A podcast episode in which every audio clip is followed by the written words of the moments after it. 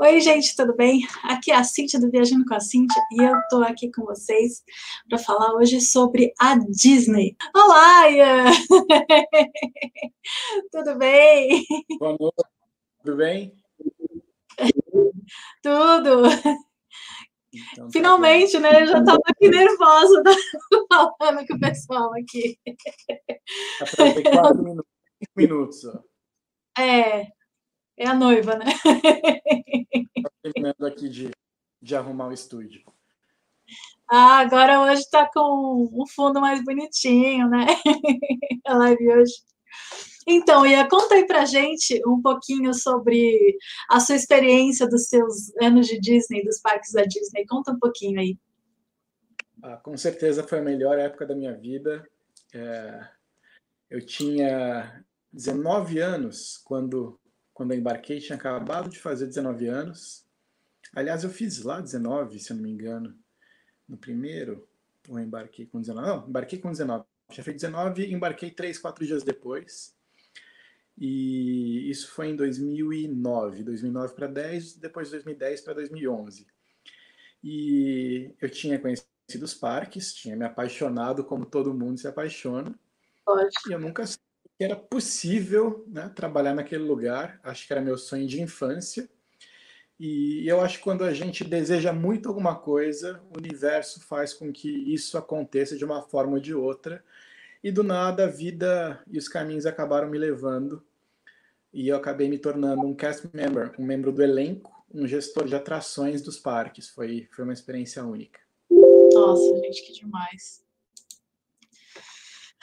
E, você tem alguma história especial para contar desse, desses cinco anos que você ficou lá na, nos parques da Disney? Acho que você já me contou algumas histórias, seria bem interessante você contar para o pessoal também. Lembra, em um momento, é. em, quais são os momentos que você mais gostou, assim, as experiências mais interessantes? Conta um pouquinho para a gente. Pode parecer um pouco clichê o que eu vou falar, mas eu acho que quando a gente está lá, é um lugar tão inebriado de, de alegria Uh, e a gente tem um nome, né, uh, como Dream Makers, realizadores de sonhos. Uhum, sim. E, e ver aquelas crianças, aqueles adultos, aqueles senhores e senhoras, né, todo mundo entrando sorrindo e saindo sorrindo, e a gente podendo estar tá ali nessa condição de realizar sonhos, uh, nos coloca numa responsabilidade tremenda, porque na Disney a gente não tem turista, nós temos guests todos são nossos convidados. Então, assim que tratamos todos na Disney, como nossos convidados, como se fossem pessoas próximas que frequentam nossa casa. Acho que está aí o segredo da magia. É, porque todo mundo se sente. É, é como se você fosse a pessoa mais bem-vinda do mundo. Você chega assim, bem-vindo! tipo, você sente que. E é de verdade isso, é de verdade eu me sentia no céu, literalmente falando, eu estava no céu. Era assim que eu me sentia quando eu. É engraçado, eu lembro até hoje do, do dia que eu entrei primeira vez no parque da Disney. É, eu estava num momento da minha vida. Que eu... Lembra? Oi? que foi? Qual o primeiro parque que você foi? Você lembra? Foi no Hollywood Studios, que foi um dos meus favoritos, né? já, nossa, aquele parque foi. Eu, eu, eu, andei no Star Tour, lembra do Star Tour? É, não sei se já tinha quando você quando você estava trabalhando lá. E, e, nossa, Star Wars, aquela área. E era pequenininha a área de Star Wars quando eu fui. Agora deve estar uma loucura. Agora que ela foi criada como outras áreas do, do parque, né?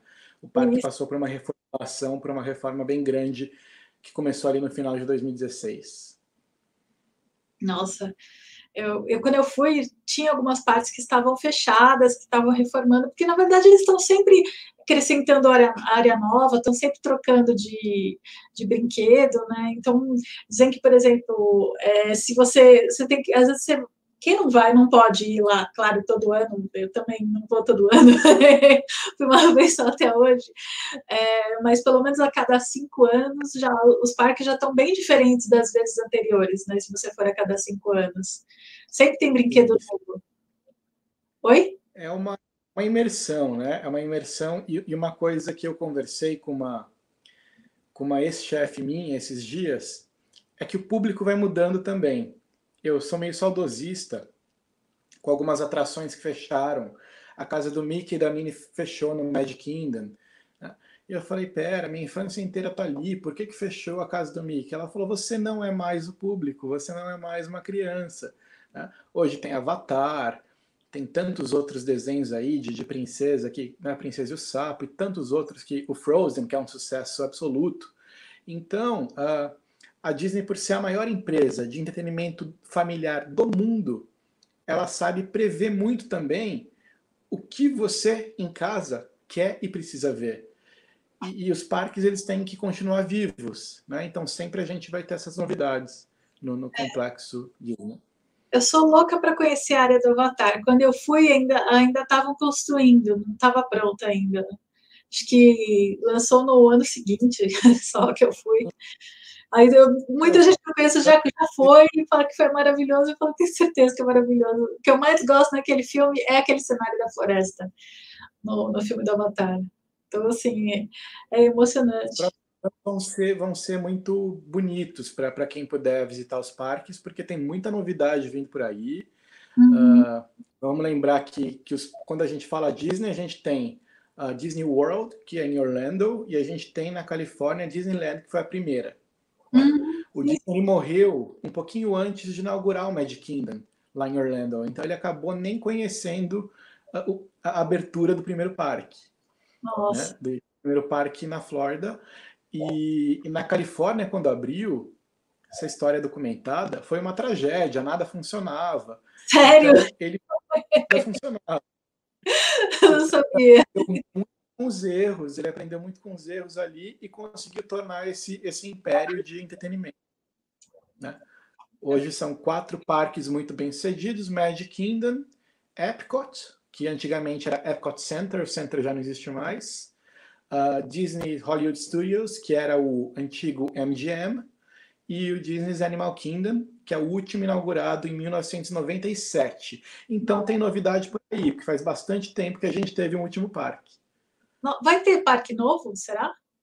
Vai ter parque novo, vai ter parque novo aí nos próximos anos. Ai, que bom. Além daquele do Star Wars que já abriu, das áreas, tem mais um parque ainda pelo, no projeto.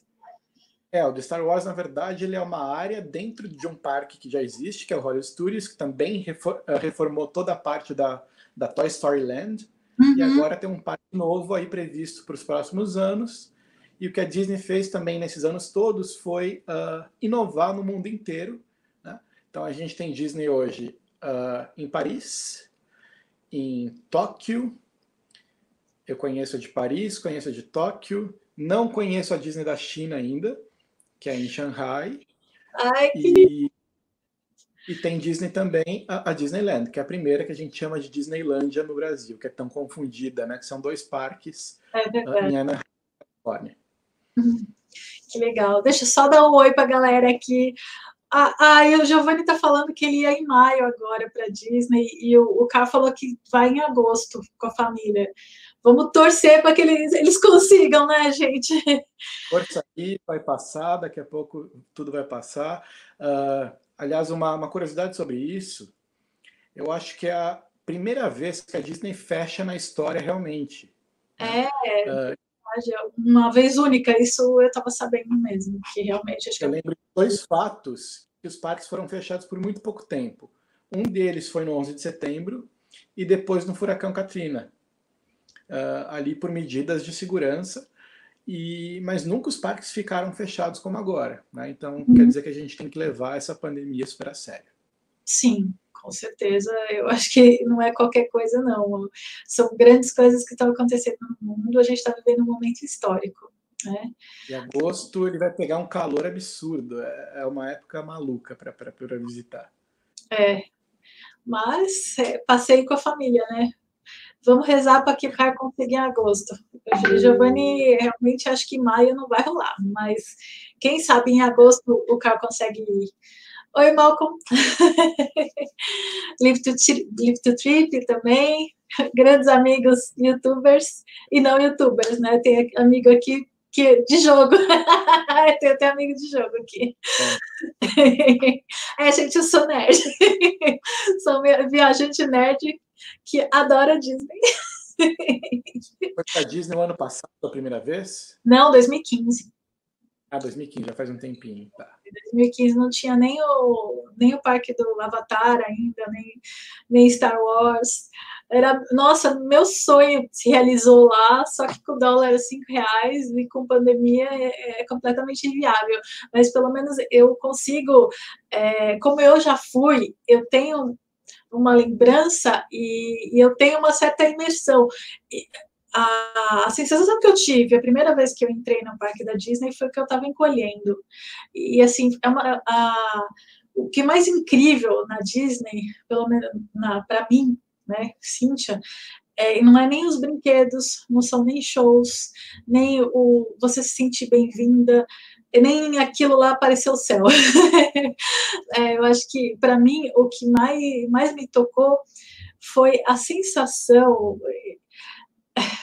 jogo que eu jogo jogo celular. Dominations. Bom, mas voltando, é, a sensação que eu tive de entrar no parque e me sentir encolher, sabe, antes de ir para Disney, eu estava pensando, é, eu estava muito preocupada, porque a gente estava comprando apartamento, não, ia ser, a entrega da chave ia ser pouco depois da viagem, eu estava com medo de não conseguir, sabe, de, de pagar. Época, né? Eu, eu tava, tava quase entrando em depressão, de tão nervosa que eu estava, estressada que eu estava naquela época. A hora que eu. É, não, tem, não tem como viajar de outra forma. Sempre é, é um investimento alto que a gente faz. Eu estava né? até com medo de, de ir, só que meu marido, não, Cíntia, você precisa ir, é a chance que a gente tem, porque no ano anterior eu tinha ido para Cancún e eu tinha ganho, deu overbooking e eu ganhei uma passagem para o México. Falei, vou aproveitar uhum. que eu vou para o México e aí eu vou dar um pulo para Orlando, né? Então, foi, peguei as milhas mesmo, de, de as milhas de, de, da cidade do México para Orlando é que nem daqui para Argentina, é pouquinho. Né? Então, eu aproveitei, fui com milha mesmo, e fiquei 15 dias em Orlando e três dias na, na cidade do México. E, né, então, né, mais depois, mais um dia na cidade do México na volta. Mas esses 15 dias que eu fiquei em Orlando foi, foram mágicos. E a hora que eu pisei no parque, toda aquela, aquela energia negativa, aquele medo, aquela ansiedade, aquela, aquela coisa que estava que tava me pegando, eu entrei dentro do parque, eu me senti encolhendo. Literalmente falando como se minha alma tivesse encolhido e eu tivesse virado criança automaticamente, assim, num choque energético. Você sabe o que é você entrar num lugar onde milhões de pessoas extremamente felizes estiveram? Milhões. Então, assim, é como a, alegria daquele lugar é uma coisa quase. É... Ó, eu arrepio. Já estou arrepiada, eu arrepio toda vez que eu falo de lá. É, o slogan é... da Disney foi por muito tempo The Happiest Place on Earth, o lugar mais feliz do mundo. Não tenho dúvida, não tenho dúvida. A quantidade de gente feliz assim naquele lugar é um absurdo. É, é, não tem como uma pessoa ficar triste, não tem como uma pessoa ficar deprimida. Eu quero que é muito real. As pessoas acham que a gente está ali interpretando. E não, a, aquela felicidade ela é real, porque eu acho que a Disney é um dos poucos lugares que sobram no planeta hoje em que a gente consegue ter uma leveza, em que a gente consegue viajar e, e aproveitar, se entreter, sem ter que se preocupar com a vida ali é, é um convite a, ao entretenimento, à diversão. É como se você subisse para o céu, como se você entrasse no céu e passasse, sei lá, uma, duas semanas no céu. é uma coisa assim, é mágico, é mágico. Eu, quando eu, eu entrei nas, nas montanhas russas, a primeira montanha russa que eu fui, eu gritei, qualquer coisa que pudesse existir de negativo, de depressão, de ansiedade, restasse. Foi tudo na hora que eu gritei. A hora que eu cheguei, que eu, eu gritei tanto na montanha que eu cheguei. Ah, eu saí assim com um sorriso, mas um sorriso até aqui. Assim, como, nossa senhora, um sorriso que só. Eu fico assim. Ah! Ai, como é bom! Eu voltei lá algumas vezes No final, depois, de... e no final das contas, tudo ficou bom, bem no final, eu consegui pagar todas as contas e foi, nossa, certo, isso eu fui do céu. Oi, Mari. A, a, a da a Noélia falou que ainda não cancelou. Você vai quando, Noélia? Ah, tá. Você está falando. Você é de Portugal que você está falando?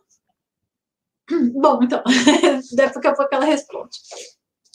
Então. É, tem uma questão com as passagens, né? Que a gente tem que monitorar o que está acontecendo nos Estados Unidos e possivelmente aí vai durar três meses a, a quarentena deles. Então é ideal já conversar com as companhias aéreas ou com as agências para ninguém sair no prejuízo e todo mundo conseguir realizar esse sonho e remarcar a viagem, né? É um momento completamente atípico no mercado de turismo e no mundo. Ah, totalmente. Também é meu lugar preferido do mundo, Mari. Disney World. É. Saber qual que é o preferido de cada um. Isso é muito legal. Ah, é verdade, né? Uma pergunta aqui. Quem já foi para Disney? Qual que é o parque favorito de cada um? Qual que é o seu favorito, Ian? Eu sou do contra, porque eu gosto do parque que normalmente as pessoas não gostam muito, que é o Epcot. O Epcot. É, então, o, o Epcot, na época, foi o que eu menos gostei, mas depois eu passei a gostar mais dele. É, na verdade, não tem um parque, por exemplo, não, o, o Epcot ele tem uma coisa completamente diferente, que ele é um parque adulto, né? E, e ele é o único lugar do mundo inteiro, talvez até do universo, vai saber, onde você consegue dar volta ao mundo em um dia. Então, assim, e, e a temática. Do, a, é, a temática do, desse parque, a ideia desse, desse parque, eu acho sensacional, porque, na verdade, o conceito dele é você viajar pelo mundo, pelo tempo e pelo espaço. Né? Então, assim, a então, temática é, é viagem. É, né? Você temática... no parque, você cara já com a, com a espaçonave Terra, a Spaceship Earth, que é aquela, aquela redoma, né? Aquela hum. redoma branca tão famosa, porque que, que foi idealizado pelo Disney uh, para fazer para criar o Epcot? Epcot é uma sigla né, de Experimental Prototype Community of Tomorrow, a comunidade experimental da manhã. E ele já tentava prever aquela época como que a gente viveria no século 21 e como que as coisas iriam acontecer. Então ele é um parque que ele mistura o futurismo junto com essa viagem ao mundo que você começa ali no México, uh, depende da ordem que você quiser fazer, ou pelo Canadá, se atravessa ali alguns países e tem uma curiosidade muito legal. Esses países, eles são patrocinados pelos governos dos países e todo funcionário que você vê a cada pavilhão são daquele país. Então eu costumo receber os e-mails da Disney todos os dias. Agora eles estão fazendo recrutamento para os franceses e para os noruegueses para irem trabalhar no pavilhão da França e da Noruega. Ai, então, que legal. Pequenos detalhes fazem a diferença. Nossa, e eles sempre dão preferência para contratar pessoas no projeto que sem daquela nacionalidade para as pessoas se sentirem mais à vontade. Então, por exemplo, na área da França, eles pegam alguém que fala inglês com sotaque francês, né? E por aí vai. É, normalmente eles vão contratar franceses mesmo um americano só vai estar ali se falar muito bem o, francês. Né? Essa iniciativa entre os governos é muito legal. E, e, tem os boatos de que um dia o Brasil pode ter um pavilhão lá. Vamos esperar, quem sabe. Ai, sonho de vida, quem sabe. é. Uns já me falaram que é boato, outros falam que é, que é realidade aí no futuro. Por enquanto, não sabemos. Não dá para saber. Também já ouvi boato, mas também. Aí você já vê lá fake news, porque não, na verdade não tem nada oficial, né? Então, o boato é. Pode alguém ter inventado, como pode. Na verdade, já faz muito tempo que a gente fala de que é falado, que existe o pessoal falando, né? Ah, no Brasil, tá, Brasília, blá, blá. Mas depois, ah, não, não tem nada. Sei lá. Depois dessa história também não dá para saber. muito querido na, na, na, Flórida. Eu acho que uh, por muito tempo a gente foi a primeira nacionalidade a mais visitar os parques, né? Principalmente ali quando teve a última a última depressão, a última crise financeira, uhum. o Brasil estava bem, né? E, e, os brasileiros meio que salvaram ali o movimento na Disney junto com os asiáticos. Hoje eu não sei como que tá, com dólar hoje turismo a 5,50, acho que vai mudar um pouco isso é provável, porque realmente não tem, não tem como se, se ter o parque, imagina ter o parque aqui, só que ia ser muito caro, porque 5,50, 5, 5,50, daqui a pouco tá 6, sei lá quanto tá, vai estar tá o dólar. Não dá para saber nem, depois de tudo que está acontecendo, não dá nem para saber qual é o futuro do dólar. Se isso vai, pode ser que suba, pode ser que desça, vai saber. Né? Vou uma curiosidade super divertida e quase que inacreditável. Uh, o Disney morou aqui no Brasil. Não sabia. Ah, é, mas serviu... o Carioca é daqui, né? O Zé Carioca é Exatamente. Brasileiro. Ele serviu aqui durante uma época aos Estados Unidos e quando ele não sabia onde ele ia construir os parques, que ele acabou escolhendo os pântanos da Flórida, uma das opções que ele tinha era Brasília mas foi descartado depois porque não fazia sentido, porque é totalmente longe fora dos Estados Unidos. Mas foi cogitado pelo, pelo Disney. Né? Nossa. Então tem muita história interessante aí por trás. É, é, exatamente, né? O fato de você ter trabalhado tantos anos na Disney, você conhece os bastidores, você sabe muito mais coisas. A gente chama lá, inclusive, de backstage backstage é, é como se fosse o show, né? Então a gente está atrás do palco e o parque é o palco onde a magia acontece. Nossa. Imagina, ai, gente, trabalhar na Disney deve ser um sonho. Eu me lembro de cada detalhe da sensação que eu tive de, de ficar 15, 15 dias, não, eu fiquei uma semana. Dentro da Disney, fiquei uma semana, outra semana. É, tanto que eu fiquei até hospedada dentro da Disney, né, num, num dos resorts. É sensacional, eu acho que faz uma uma diferença na viagem.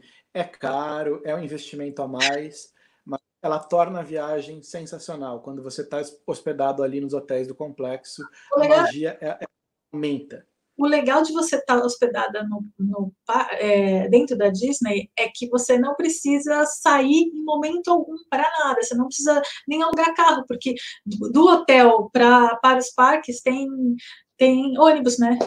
Tem um circular. E o mais legal é, você consegue comprar, fazer compras dentro dos parques e mandar entregar no hotel. Aí você não tem que ficar carregando pacote nos brinquedos, imagina. É, é trabalho isso. Você acorda e dorme com essa magia, né? Você acorda ali e tem e tem o waffle com a carinha do Mickey. Aí você vai dormir, você chega no seu hotel e a toalha do, do, do, seu banho tá ali com a cara do Mickey, tá com o boneco. Então, o shampoo, gente, o shampoozinho tinha a orelha do Mickey, que coisa linda! É muito lindo. A, Anélia tá falando que ela queria trabalhar na Disney também, né? É, Oi, ai, ai, gente, imagina eu trabalhar. Era acordar, ir para o parque, eu gostava de entrar cedinho, porque eu tinha um privilégio que era estar tá naqueles parques todos sem ninguém. Então, uma, duas, três horas antes dos parques, nossa, às vezes muito mais. Oh. Já cheguei, a entrar de madrugada. Eu lembro de uma madrugada de frio no inverno, que eu devo ter entrado quatro da manhã. Era um dia especial de, de festa no Magic Kingdom. E, e você tá ali né, vendo aquela, aquela imensidão de, de, de alegria e imaginar que dali três, quatro horas aquilo vai encher de gente, são milhares de pessoas do mundo inteiro vindo. É, é, é um privilégio que você só tem trabalhando lá. Né? Imagino, imagino, deve ser, deve ser simplesmente um sonho. E, e me diz uma coisa, a Disney paga bem para quem trabalha lá dentro? Sim, ela paga bem e a gente não. Depende do que faz, né, também. Não, eu acho que em geral ela paga bem. Para qualquer trabalho, a Disney é uma empresa muito, muito idônea, muito séria e ela respeita uma, uma coisa que aqui no Brasil a gente não tem muito, que em inglês a gente chama de seniority, que eu acho que em português deve ser senioridade, alguma coisa assim. Então, quanto mais tempo de, de empresa você tem, uh, você tem uh, um certo uma hierarquia de respeito. Uhum. E isso é muito isso é muito bonito. Você vê que tem gente que está ali há 30 anos trabalhando, construindo história. E, e tem uns boatos de que a Disney paga mal e tudo isso. Imagina, gente. Paga bem, a gente trabalha muito, mas a gente trabalha muito feliz. Com certeza. E no final das contas, a gente nem tem tanto com que gastar. Porque, vou ser bem sincero, eu sempre gastei com, com bonequinhos, aliás. Ó, na minha casa inteira sempre tem do, o, o Jack, do Nightmare Before Christmas, né? Então, esse aqui foi o primeiro boneco que eu comprei na Disney. Ai, que gracinha. Então. Uh... Oh, eu comprei um monte, de ter trazido aqui, mas agora eu não vou levantar para pegar.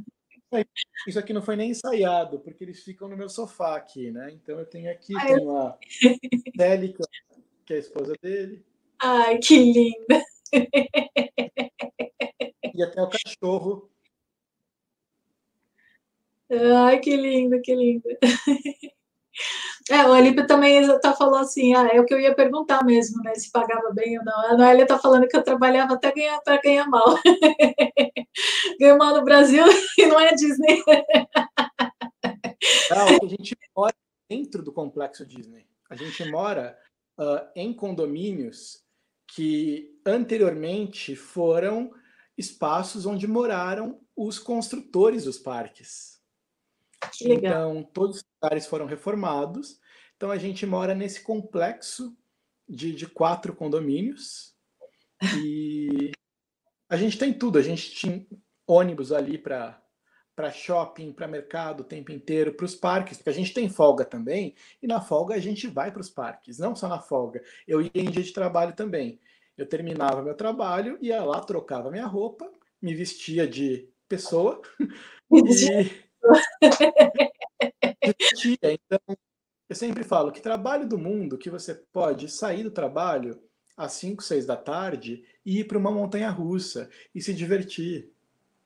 Nenhum. Nenhum outro trabalhando. Imagina se. Olha, eu vou falar assim, muito bem e muito bem respeitado. Eh, tinha umas coisas assim que eu falava, nossa.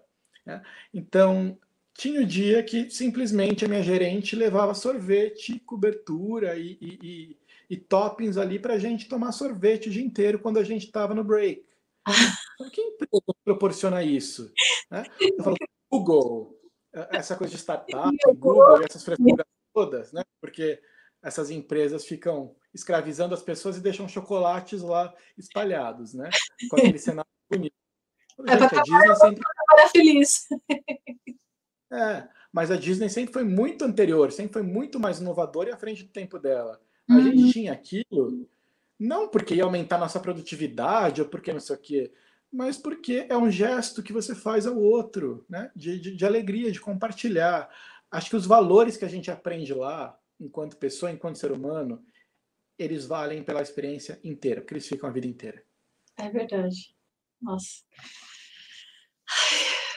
só eu fico você falando da Disney, parece que eu tô lá. Nossa, que lugar maravilhoso. Os parques que eles mais gostam? Ah, então, vou perguntar, quem aqui, Noélia, qual é o parque que você mais gosta? Quem mais aqui já foi para Disney? Deixa eu ver aqui. Live to Trip, Mari, a Mari já foi. Qual o parque que você mais gosta, Mari? Ou quais que vocês querem conhecer primeiro? Sempre tem esse imaginário né, que a gente guarda do, o, dos parques. O Live to Trip falou que prefere o Animal Kingdom, que o Avatar é um absurdo. Não, o, o, Animal Kingdom é um absurdo de lindo, né? Você tem ali África, Ásia, os animais e, e atrações completamente bem feitas que, que, que é indescritível, né? A gente está naquele reino animal mesmo, parte ali do Rei Leão e, e de toda essa magia, né? Uhum. O Alipe falou que ele é impossível escolher, ele amou todos. Sim, sim. E a Nélia tá aqui sonhando. A Nélia falou o Epcot também, é o favorito dela. Eu acho que talvez o Epcot seja o favorito de todo viajante. Mas não sei. Sim, porque a gente passeia ali pelo. Você sabia, aliás, que dá para comprar um passaporte e carimbar pelos, pelo, pelos pavilhões? Eu só descobri isso depois. eu vou ter que voltar para poder. Meu passaporte inteiro em todos os lugares do mundo lá. É muito legal. Ah, e... Vira criança. Eu mais gosto. O Epcot ele tem o Epcot ele tem uma coisa muito legal nos restaurantes. Os restaurantes ali da Itália, da França, são de renomados chefes italianos e franceses que abriram os restaurantes ali e que cuidam daqueles restaurantes. Então tudo é muito autêntico. Né? E Animal Kingdom é, é, é o que a gente estava falando, é esse desbunde de beleza animal, de natureza.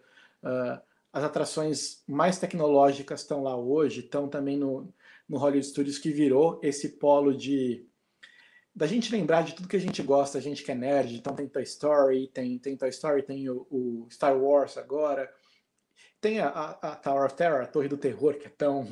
Né, o elevador, que é tão. De coragem. Depois eu me arrependi. É maravilhoso. A montanha russa do Aerosmith. Então, a, é um parque ali mais, mais animado. A fila e já era quase seis horas da tarde, não dava para colocar o Fast Pass, acredita? Por isso que assim, eu preciso voltar, porque teve algumas coisas que eu não pude ir. Ah! O, o, o, outro parque que, que eu achei assim fantástico, né, o Magic Kingdom, porque aquela queima de fogos do Castelo, do Castelo da Cinderela não tem não tem comparação com nada.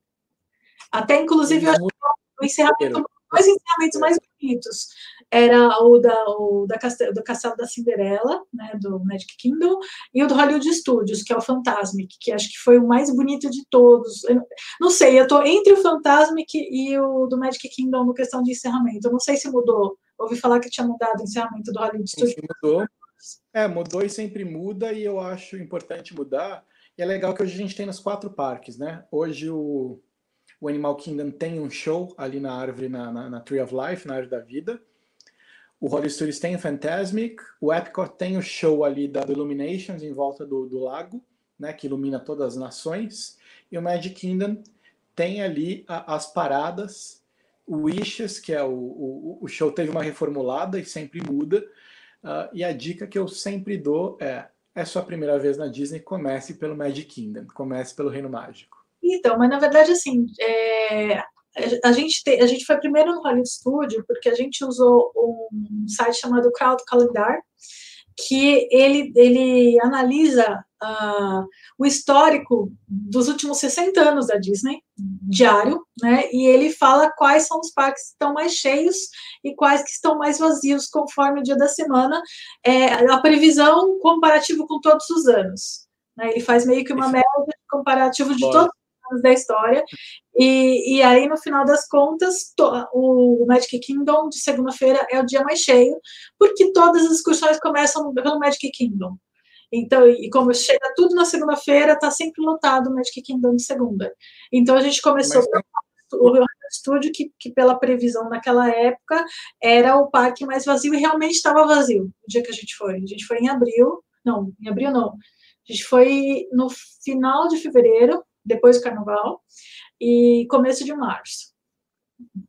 Então, assim, a gente pegou Hollywood Studio na segunda-feira e deu para fazer um monte de coisa. Deu para ver o parque inteiro. Mas tem um segredo maravilhoso lá. Os turistas, eles têm. Os turistas. os guests, os convidados, eles têm mania de começar o circuito por onde todo mundo vai. Né? Então, normalmente, a gente tem mania de fazer o sentido horário. Se você fizer o sentido anti-horário, fizer as atrações inversas, você vai pegar tudo vazio a qualquer dia. Uhum.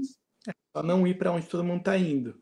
E uma coisa legal, a gente que trabalhava lá, a gente tinha sempre, uh, ah, para semana ou para 10 dias, uh, a gente já sabia quantas pessoas iam ter em cada parque. Isso deixava a gente bastante ansioso nas datas de final de ano. Então, quando começava ali Natal, Ano Novo, a gente viu os parques ali explodirem de 40 mil pessoas para 100 mil pessoas. Então, era muito legal acordar, olhar na lousa ali e ver ali 100 mil pessoas e falar: vou dar conta. Oh, parece a gente na Black Friday, quando eu estava lá na, na empresa. É a, a, o circuito de ir ir, ele é muito, ele é muito perfeito. Então, nunca você vai ver uma aglomeração que te coloque em risco ou que te perturbe, que te irrite, porque os parques são muito grandes. Então, é feita uma logística de quando está muito cheio, você anda por esse lado, volta para aquele lado, algumas partes são bloqueadas e no final todo mundo sai feliz, porque essa é a intenção. A Disney é impecável, né? Ela é impecável e ela é um nível de organização que você nunca vai ver defeito em nada lá dentro. É impossível ver, defeito, qualquer tipo de defeito, qualquer tipo de coisa. Eles são extremamente exigentes e perfeccionistas. E, e isso é uma das coisas que eu acho é, um, é uma da. Por exemplo, vai comparar a Universal com a Disney. A Universal é fantástica. É fantástica. O parque do Harry Potter é um é, é, uma, é uma loucura, né? é incrível. E mais no quesito, você perguntar qual que você gostou mais, Disney ou Universal? Eu gostei. A Disney, para mim, ela, ela me marcou muito mais por causa do, dessa coisa que eu falei, dessa energia, dessa alegria, é que ela é literalmente mágica no sentido mais literal da palavra.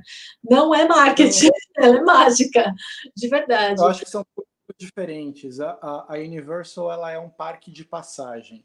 Muitos adolescentes, muitos jovens adultos gostam muito da Universal porque ela tem um quê mais radical, ela tem um quê uh, ah, para esse público. Né? Ela tem toda uma história com cinema, relação com cinema, afinal é um estúdio de cinema originalmente, mas a Disney tem essa preocupação com o entretenimento familiar, com alegria. Então. Ah, ah, continua. Acaba, a gente acaba se no, no, no dia a dia. Eu acho que quando a gente está em Orlando, a gente tem uma infinidade de parques para se conhecer. A Disney sabe que todos que vão ali não ficam só na Disney, vão para Universal, vão para o SeaWorld, vão para outros lugares. E eu acho que isso que torna a cidade hoje tão, uh, tão incrível, né? Que outra cidade do mundo oferece tantas atrações ao mesmo tempo. Não só de parque, mas até restaurantes temáticos e tudo temático que, que você imaginar. É uma diversão atrás da outra. Nossa, a, a Disney, a Dani, Dani Schneider, né, que ela, é, eu até chamei ela para fazer a live hoje junto com a gente, né, ela tem um canal chamado Disney Lugares, é, Disney Lugares Incríveis, aí ela está falando aqui que a Disney é magia, universal é tecnologia, não existe tratamento nos testes como da Disney faz, a diferença é muito grande é, é, muito perfeito. A Disney, eu, por exemplo, uma coisa que eu reparei no parque do, da Universal, quando eu fui, o carrinho da múmia e do Homem-Aranha era o mesmo carrinho. Era exatamente o mesmo carrinho. Eu olhei e falei, gente, esse carrinho foi reaproveitado. né? Isso você nunca vê na Disney. É tem uma coisa muito legal que é meu emprego dos sonhos ainda, que a Disney tem, e por isso que ela demora tantos anos, por isso que o Animal Kingdom foi em 1997, quer dizer, faz mais de 20 anos já, né? Quase 25 aí, 17, 18, 19, 23. É... Por que, que ela demora tanto para abrir um outro parque? Porque tem uma profissão chamada Imagineers. São, eu traduzo, eu traduzo né, a palavra imaginação com engenheiro, são os imagineiros. Então, esses engenheiros criativos, eles são pagos para viajar o mundo inteiro para trazer a referência daquilo que vai ser construído. Por isso que você nota a perfeição. Então, então muito claro aqui, tem, tem um, tem um, brin tem um brinquedo, uma ride, que é super uh, concorrida no Animal Kingdom, que, que é a montanha-russa do Everest. Os Imagineers foram até o Nepal, foram até o Monte Everest, foram foram uh, visitar as lendas locais, trouxeram mobília local, o que você vê ali não é réplica, eles compram muitas uh, mobílias locais para o cenário e acabam trazendo a música, a ambientação. Né? Então, essa profissão, que a gente não vê essas pessoas por lá, os Imagineerings, eles criam cada detalhe e são sinestésicos, né? Muitos das, das rides, dos brinquedos, das atrações, você vai sentir cheiro, você tem movimento, né? mexe com todos os seus sentidos. E cada detalhe ali é extremamente pensado. A gente tem um protocolo gigantesco em cada atração e tudo aquilo tem que estar alinhado para fazer a magia acontecer. É mágico. Até na hora de criar um parque é mágico, gente. É... Eu falo que aquilo lá é incrível. Fora do lugar. Tudo que você vê está ali porque foi pensado. Se você vê uma barraquinha que vende um hot dog, com certeza aquele lugar do parque pede por hot dog, não por batata, por batata frita ou por pipoca. Então, são detalhes que fazem muita diferença. Não, lá no, você anda assim, de repente você você vê num detalhe escondido um pôster, sabe, com algum personagem, você fala, gente, cada detalhe, tipo, uma parte completamente escondida. Então assim, é, é para não e, e, assim as filas da Disney elas geralmente elas são muito grandes. Só que você não fica chateada de ficar na fila porque durante toda a fila tem atração em tudo quanto é lugar. Toda toda a área todo o ambiente da fila é interativo tem tem milhões de coisas e você se sente dentro dos lugares tem um você conhece os Hidden Mickey quem qual a, a história dos Hidden Mickeys que são os Mickey secretos escondidos? Ah, ah, sim, sim. Eu já, já ouvi falar assim, que, que tem uma área secreta onde eles ficam circulando para nenhum, nunca nenhum personagem se bater um com o outro, não é isso? Ah, não, isso, não, isso é outra coisa. Também existe, vou falar sobre, mas os Hidden Mickeys é cada atração de, de toda. Cada atração da Disney, em todos os parques, ela tem um Mickey dentro da atração. Então você vai lá no, no Piratas do Caribe, em algum lugar tem um Mickey. E ah! tem gente que vai para caçar esses Mickeys. Ai, que legal! Você sabia disso, Dani? É que ela também é especialista em Disney. ela, uma, uma coisa que ela falou aqui, uma das coisas que ela mais ama é a ambientação. O que é Twilight Tower of Terror? É sensacional. É ah, sensacional. a filha dela ama casar o Hidden, é, caçar os Hidden Mickeys. E, e eu tinha que decorar todos, em todos os parques. Então eu sabia em cada atração da centenas onde estava um Mickey. E está no lugar mais inimaginável possível. Né? Então tem dias lá, as pessoas passam anos procurando todos. Sim. Isso que você falou é real. Os personagens, eles não se trombam. Até porque só existe um personagem, só existe um Mickey na Disney. Sim. Me perguntavam isso toda hora. Quantos Mickeys existem na Disney? Um. Ah, mas como que ele vai para o Epcot, para o Animal Kingdom, para o Magic Kingdom, para o Holly Studios? Não, ele fica um pouquinho em cada tempo. O Mickey só é um. Sim. Só existe um Mickey, só existe uma Bela Adormecida, só tem uma claro. Que é mágico, porque as crianças, você nunca pode decepcionar uma criança. A ideia principal do Magic Kingdom, porque assim, o Magic Kingdom ele é mais infantil do que os outros parques. Ele foi feito e foi criado para criança. São, mas, na verdade, são crianças de todas as idades, né? Convenhamos que todo mundo vira criança lá dentro. Mas, Eu é... adoro pela, pela Main Street, pela rua principal, que é sensacional. Ali tem a sorveteria, tem, tem a, a, a, padaria, né? É uma vilazinha americana, né? E você passa ali por, por tudo aquilo, aquelas lojas, e tem toda uma ilusão de ótica. O segundo, o segundo andar eles são mais baixos que o primeiro, tem toda uma uma questão ali, e naquele fundo a gente vê, acho que o símbolo maior, que é a estátua do, do Walt Disney ali e, e, e, o castelo da Cinderela no fundo. O Walt Disney era fantástico, né? Ele, é, é às vezes eu acho que ele mundo. que, eu acho que ele era um alienígena vestido de ser humano. É, ele passou por muita coisa, ele passou por muita coisa, assim, ele perdeu muita coisa, ele ele criou, aí roubaram o trabalho dele, aí ele faliu, aí ele conseguiu crescer. Ele é um exemplo de, de superação, né? um grande pensador, um grande criador que conseguiu deixar um legado né, inimaginável. Ah, sem, sem dúvida, sem dúvida. Ele, é, ele era uma pessoa incrível. Ele era um visionário, na verdade. Ele era um. um... Vocês assistiu, você assistiu a história, o filme da, da história dele? Acho que tem um filme. filme. Tem?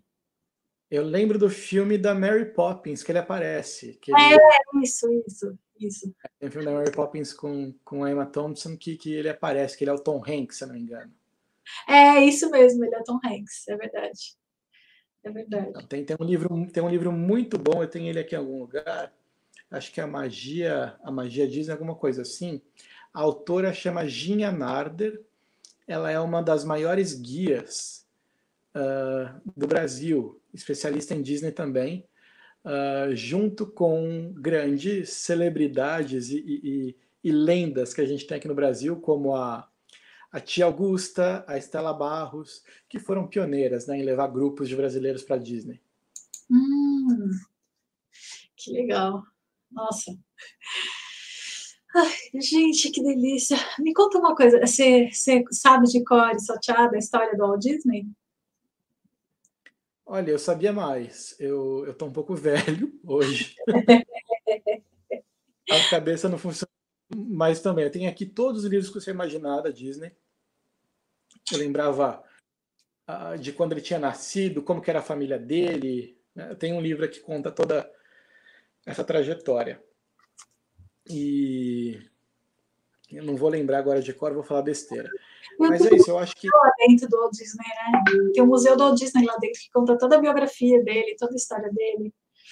Tem uma coisa muito interessante, quando a gente é selecionado para trabalhar lá, que a gente está com 18, 19 anos, a gente fala que a gente é Disney Freak. Porque a gente já vai trabalhar sabendo tudo da Disney.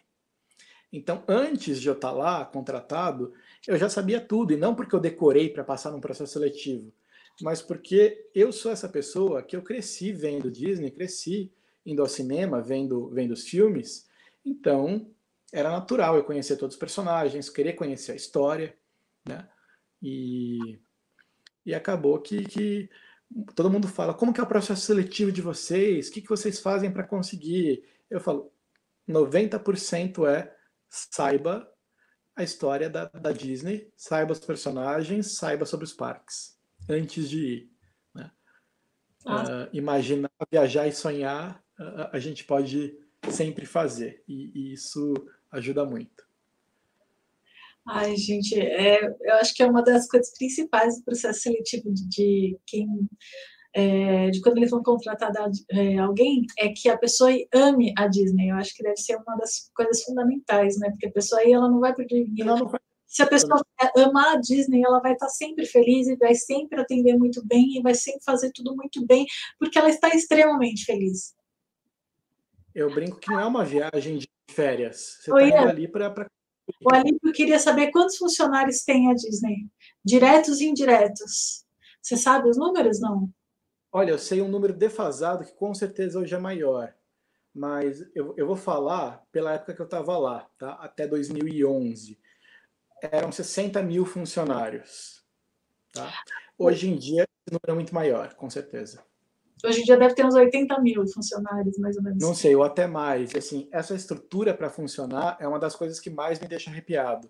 Como uma empresa desse tamanho consegue operar, consegue funcionar inclusive agora nessa crise, nessa pandemia, está fechado, mas eu estou vendo, estou acompanhando que as pessoas não perderam emprego. O próprio CEO ele abdicou de ganhar o salário durante agora a pandemia, porque é uma logística que funciona. Né? Eu acho que só eles conseguem fazer esse tipo de coisa no mundo. O complexo, é, outro dia eu li que o complexo Disney ele é praticamente do tamanho da cidade de São Francisco, não? Ou da Califórnia? Eu não, acho que é do é, tamanho da cidade de São Francisco, a área é, complexa. É, alguns falam São Francisco, alguns falam Nova York, mas é, é muito maior. Tem ali terras, né? O, o Disney, quando ele foi, quando ele foi investir em terra uh, lá na, na, na Flórida, que era um pântano e plantação de laranja, ninguém sabia a quem pertencia aquelas terras tão gigantes, aqueles acres tão grandes que, eles foram, que ele foi comprar. E depois começaram a descobrir que era da, da, da, da Disney Corporation, e daí começaram os parques. Hoje, uh, o espaço livre que se tem para construir novos hotéis, novos parques, restaurantes e tudo, é um espaço inimaginável. Dá para construir 100 parques tranquilamente. Até porque tem uma coisa muito legal lá, que se você está em um dos parques, você não vê rodovia, você não vê cidade. Você sempre está uh, ah, blindado ali pela natureza, ou no máximo você vai ver alguma coisa de um outro parque, mas tudo ali, né? da sua amiga que falou da ambientação, é pensado na ambientação. Então, os parques eles não são próximos um do outro, justamente para não ter essa poluição visual, porque a gente acredita que tudo isso faz a magia ah, funcionar melhor. Tem aqueles acampamentos, né, dentro do Animal Kingdom também, né? Tem, tem, em alguns lugares, né? Eles têm muitos hotéis, dos hotéis mais baratos, aos hotéis moderados, aos hotéis de luxo extremo, que são sensacionais. E uma coisa que quase ninguém sabe é que você pode visitar todos esses hotéis e você pode frequentar o restaurante desses hotéis. Então, tem um restaurante, por exemplo, que é o Polynesian, que é todo baseado na Polinésia, na Polinésia Francesa. Tem um luau, então você pode pagar por esse luau, que é o Ohana, e você come uma sobremesa que vem no vulcão, você vê uma dança havaiana, é muito, é muito legal, né? E, e do acampamento, você pode acampar, porque é, uma, é, é da cultura norte-americana fazer isso. Né? Muitas famílias gostam de fazer o camping, então alguns hotéis têm cabanas prontas e outras você pode levar uma barraca e tem toda uma estrutura uh, de, de, banheiro, de, de cozinha, esse tipo de coisa. Então você tem desde vila para uma família inteira ficar hospedada em diversos quartos, a um hotel de, de, de, de duas camas. Né? Então a, a, as possibilidades ali são imensas. Oi, tem algumas perguntas aqui no chat. o, o Alípio, ele, tá, ele perguntou, ele nunca pensou em voltar a trabalhar na Disney? E a Mica está perguntando se existe algum castelo dos vilões. Olha, duas perguntas muito interessantes.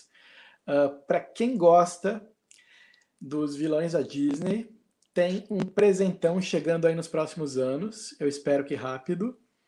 Uh, parece que teremos um parque dedicado aos vilões da Disney.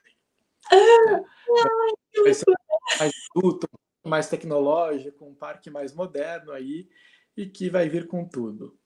Uh, sobre voltar a trabalhar na Disney, eu acho que é o que eu penso o tempo inteiro. Eu mantenho ótimas relações com, com, com meus chefes e com todo mundo, mas minha vida ela, ela foi para outros lados. Eu sou um viajante, uh, eu tenho meus negócios também, então eu quis também conhecer o mundo, eu quis viver a minha vida. Né? E hoje eu estou num momento da vida que hoje eu posso me dedicar a, a voltar. Né? Até porque se você trabalhou lá uma vez, você tem inúmeras possibilidades o resto da vida inclusive trabalhos sensacionais, como Guest Relations, que é Relações Públicas, e um dos trabalhos mais almejados pelos brasileiros, que é o VIP Tour Guest, que você uh, faz tour para celebridades. Nossa, que legal! Então, são inúmeras as possibilidades e, e quem sabe eu volto, sim. É, é uma, uma vontade muito grande. estou torcendo para que você volte. Não, claro, né? Eu, se você for para lá, vai ser mais difícil de ver, né? Só pela internet. É, você... Mas eu estou né? torcendo para que você volte para lá, porque eu que eu gostaria, nossa, viajar, trabalhar na Disney. É. É, eu tenho às vezes a impressão que eu nunca voltei, né? Porque foi tão, foi tão forte essa experiência, ela, ela é tão intensa que, que parece que eu nunca voltei, porque Lá eu vivi a vida 24 horas, lá eu vivi intensamente. E, e, e, e foi bom, assim. Tudo é, é, muito forte lá. Porque eu acho que é isso, é a nossa responsabilidade. É, uma coisa que eu tive como lema é que quando eu fui como guest, quando eu fui visitar a primeira vez, eu fui extremamente bem recebido, com sorrisos e com tudo mais. Então, a minha grande responsabilidade enquanto ser humano era fazer com que todo dia fosse a primeira vez. Porque todo mundo que eu cruzasse o olhar teria que sentir essa mesma coisa que eu senti. Então, tá lá não é tão fácil quanto parece. A gente tem que tem que acreditar nessa magia. Não, não, o que não é muito, o que não é muito difícil. É difícil. é muito fácil. Eu que fui uma vez, eu ainda me sinto ligada à Disney, porque toda vez que eu relembro dos momentos que eu passei lá, da, da alegria que eu senti a hora que eu entrei na Disney, eu me arrepio inteira, eu me arrepio inteira, parece que eu sintonizo e parece que eu volto para lá cada vez que eu lembro. Então, assim, é uma experiência é inesquecível. Eu acho que a vida toda eu vou conseguir lembrar da, da, do sentimento que eu tive quando, é, que eu, quando eu entrei lá. Me gravou demais a emoção que eu senti, né? A alegria, a alegria é inesquecível, a alegria. Eu acho que o, na Disney o mais importante, além dessa experiência, é essa sensação, essa felicidade. Literal, é uma felicidade material. Eu, e o tempo inteiro, assim, falavam, você não fica cansado? Eu falei, não, gente, eu tô aqui trabalhando, de repente, o parque inteiro apaga e começa um show no castelo. E nesse momento eu estou assistindo o show. E você não cansa de assistir todos os dias? Não, eu me emocionava.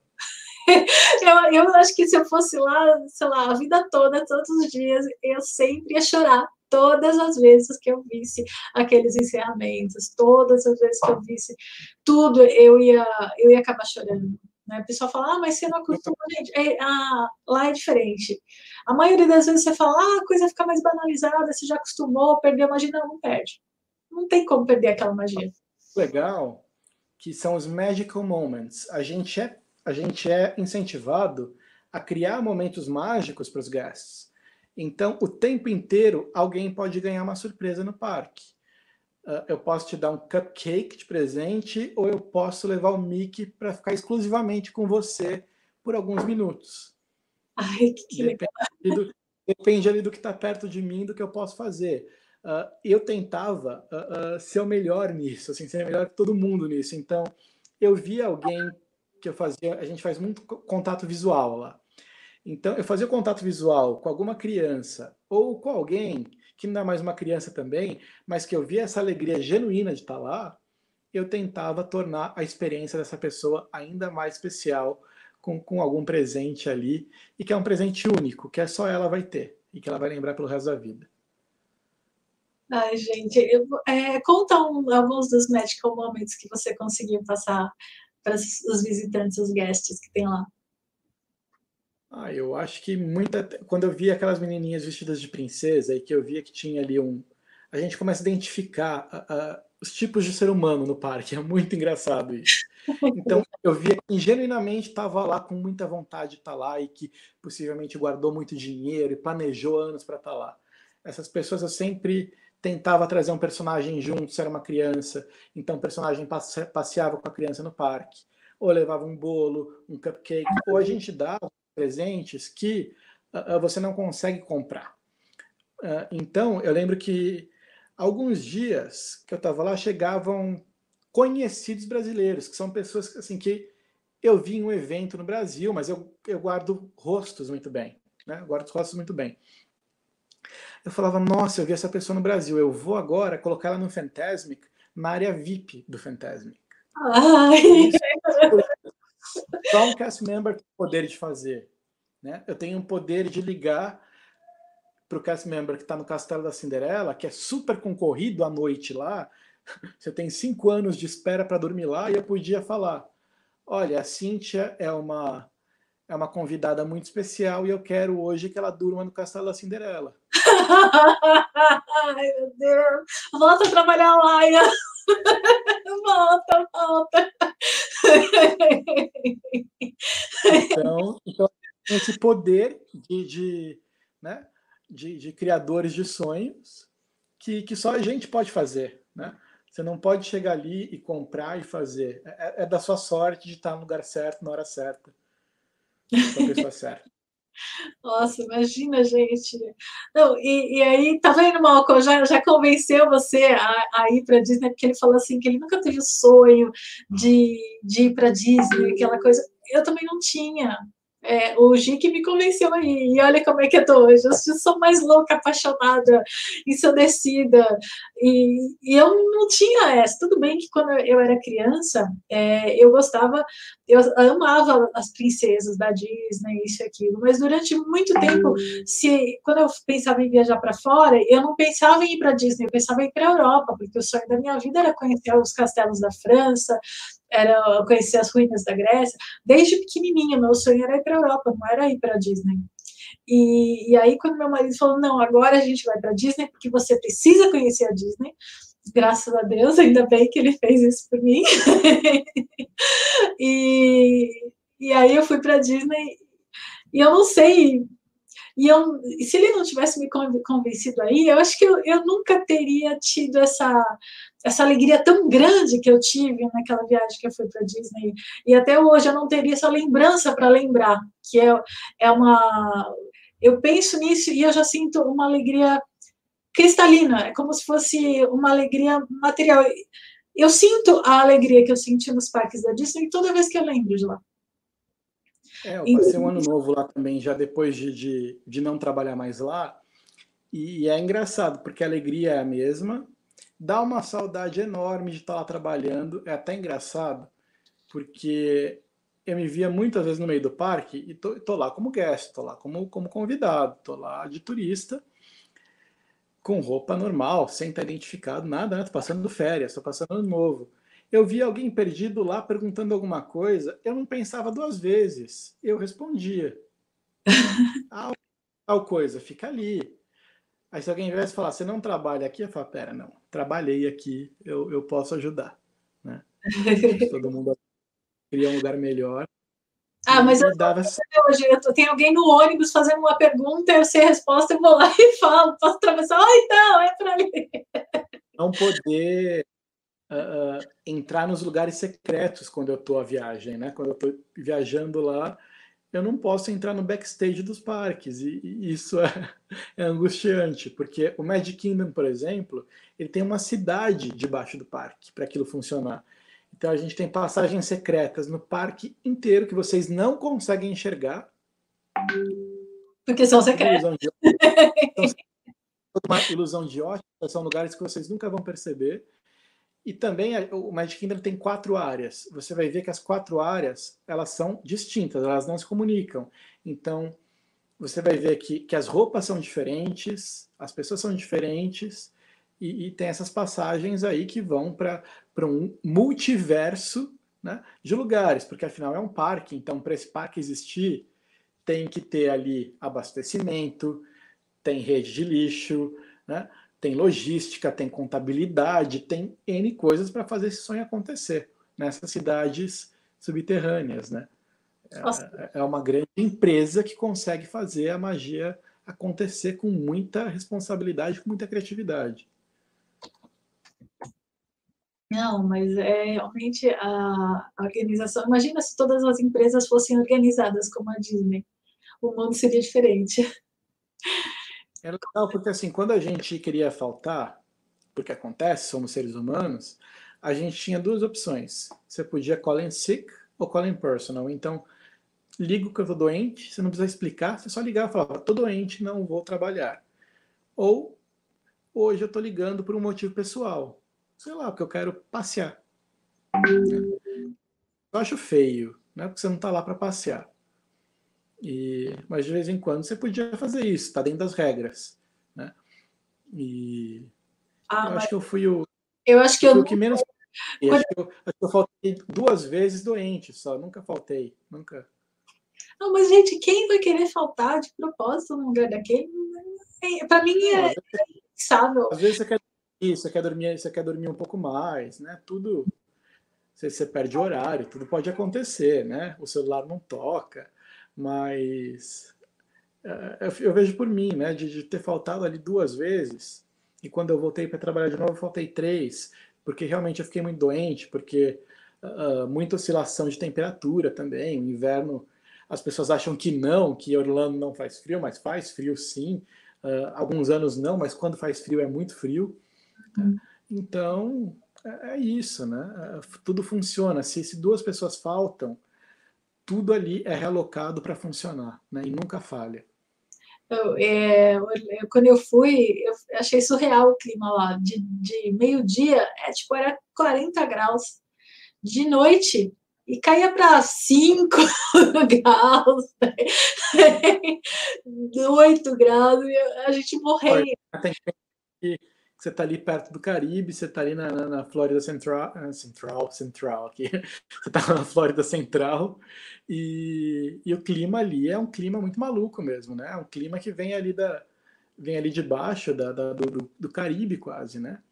Tem uma, uma brincadeira muito legal no primeiro Jurassic Park, que o, o Jurassic Park fica na Costa Rica, né?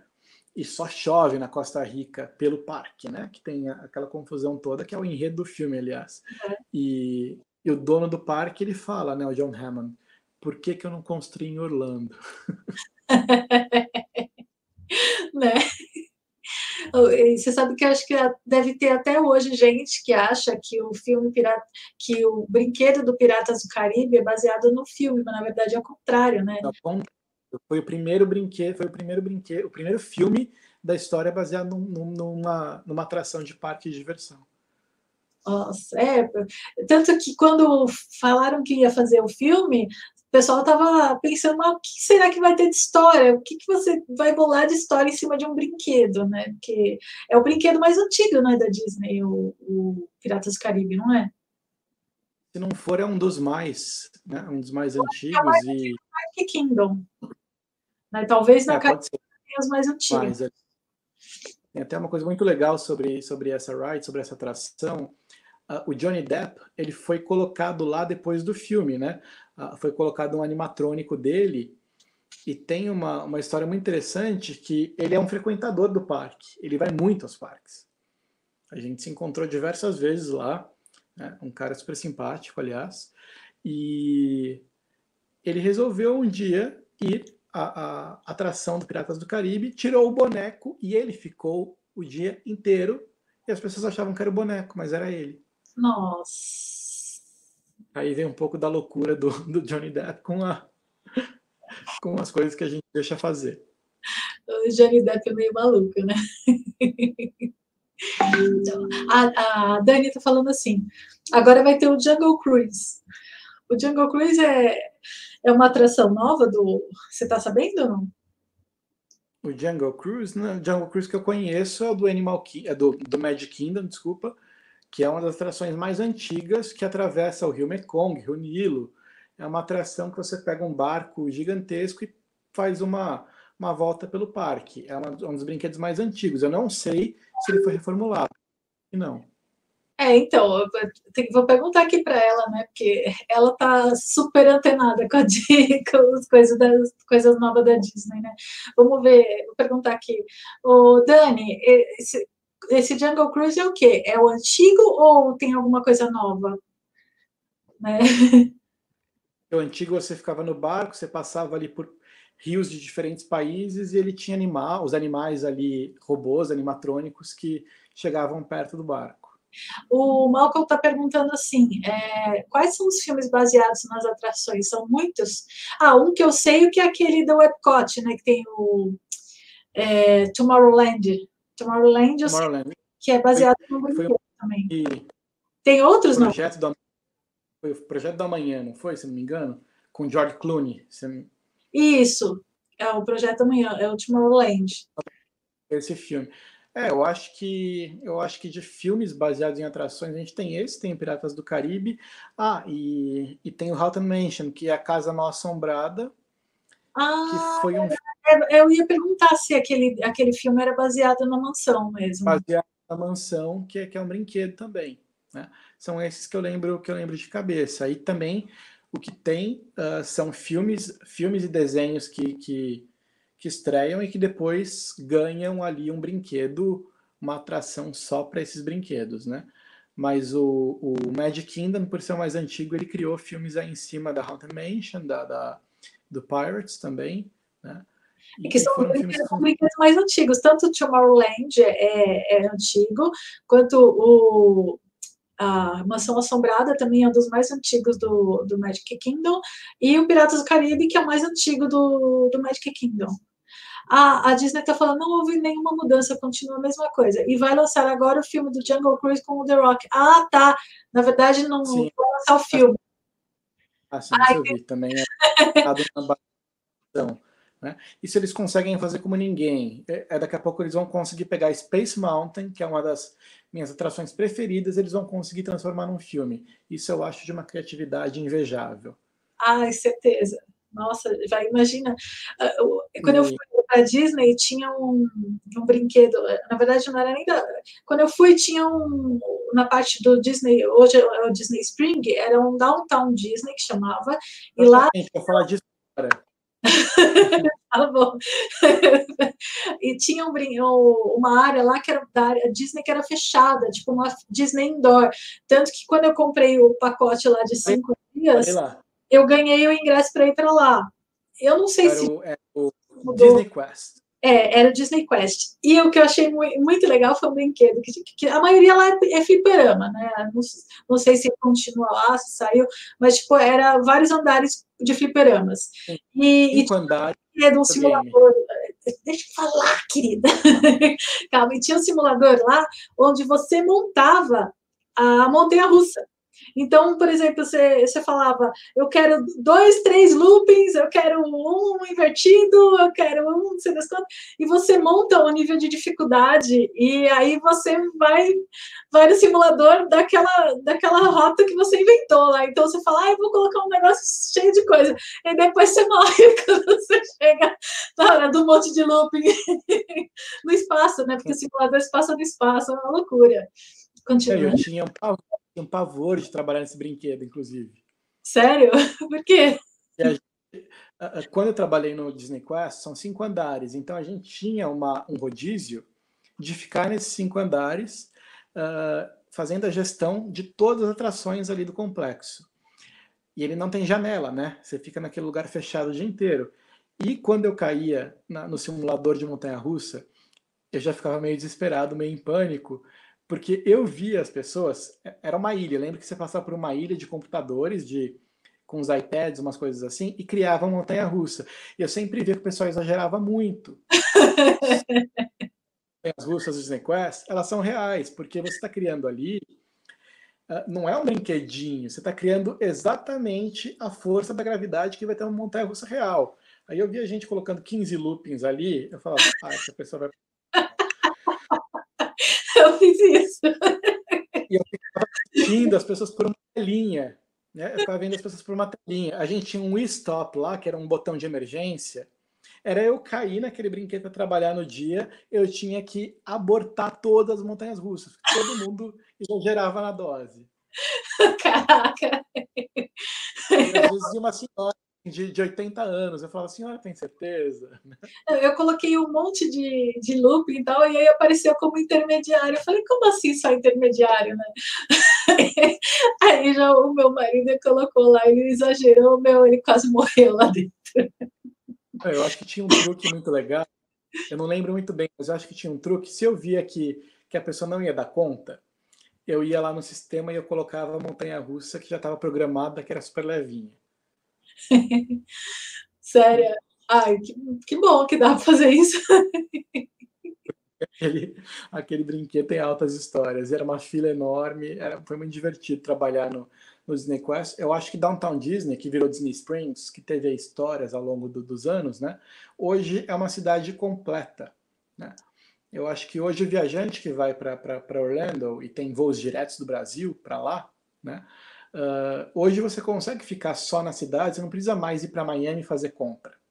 Você tem tudo, você tem dois grandes outlets em, em, em Orlando, você tem os parques e você tem ali uh, downtown, uh, down, ainda falo o nome antigo, você tem Disney Springs, que tem o Cirque du Soleil, tem, tem inúmeras ilhas de gastronomia, lojas incríveis, tem a loja da Coca-Cola nova lá, que tem diversos andares agora, e, e você tem também no concorrente, lá no Walk, na Universal, uma outra cidade. Então, é uma, é, Orlando virou uma cidade super completa, que não deve nada para Miami mais. Não, quando eu fui em 2015 eu já não senti falta nenhuma de ir para Miami, porque para mim Miami era só outlet, os outlets de Orlando são tão bons e os mesmos preços de Miami, ou até melhores. É longe, são cidades é. que não são muito próximas. Eu tanto que eu fui para Miami só o ano passado e por acaso, porque na verdade eu fui fazer o cruzeiro, né? Mas é que o voo ia para lá, então eu aproveitei e fiquei uma semaninha lá.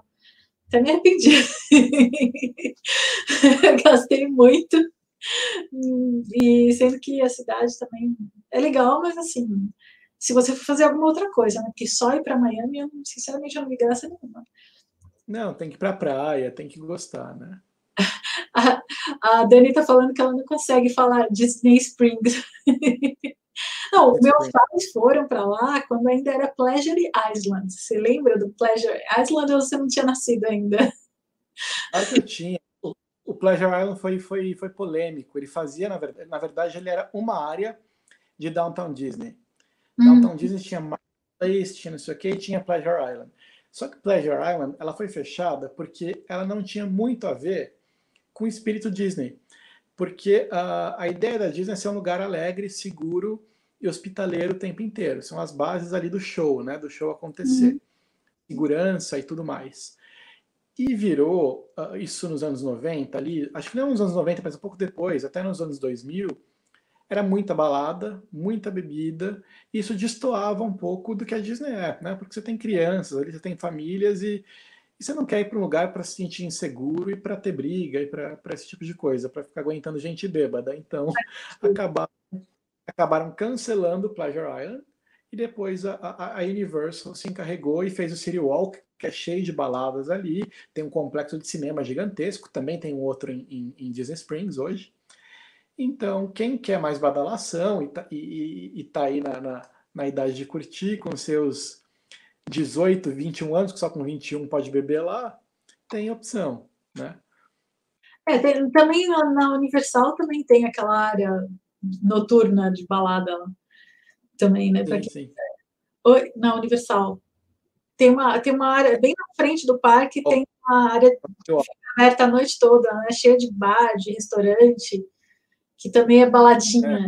de lá. É um lugar mais adulto, né? Um lugar mais adulto. É, o Downtown, uh, Downtown Disney, Disney Spring, que eu fui ainda era Downtown, pra mim é Downtown Disney.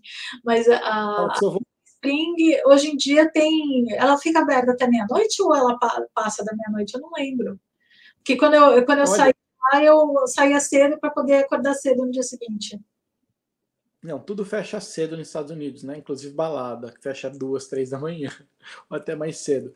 Eu acho que Disney Springs deve estar tá fechando por volta de, de meia-noite, um pouquinho mais. Acho que os restaurantes eles não vão te expulsar, eles vão ficar ali até o último cliente.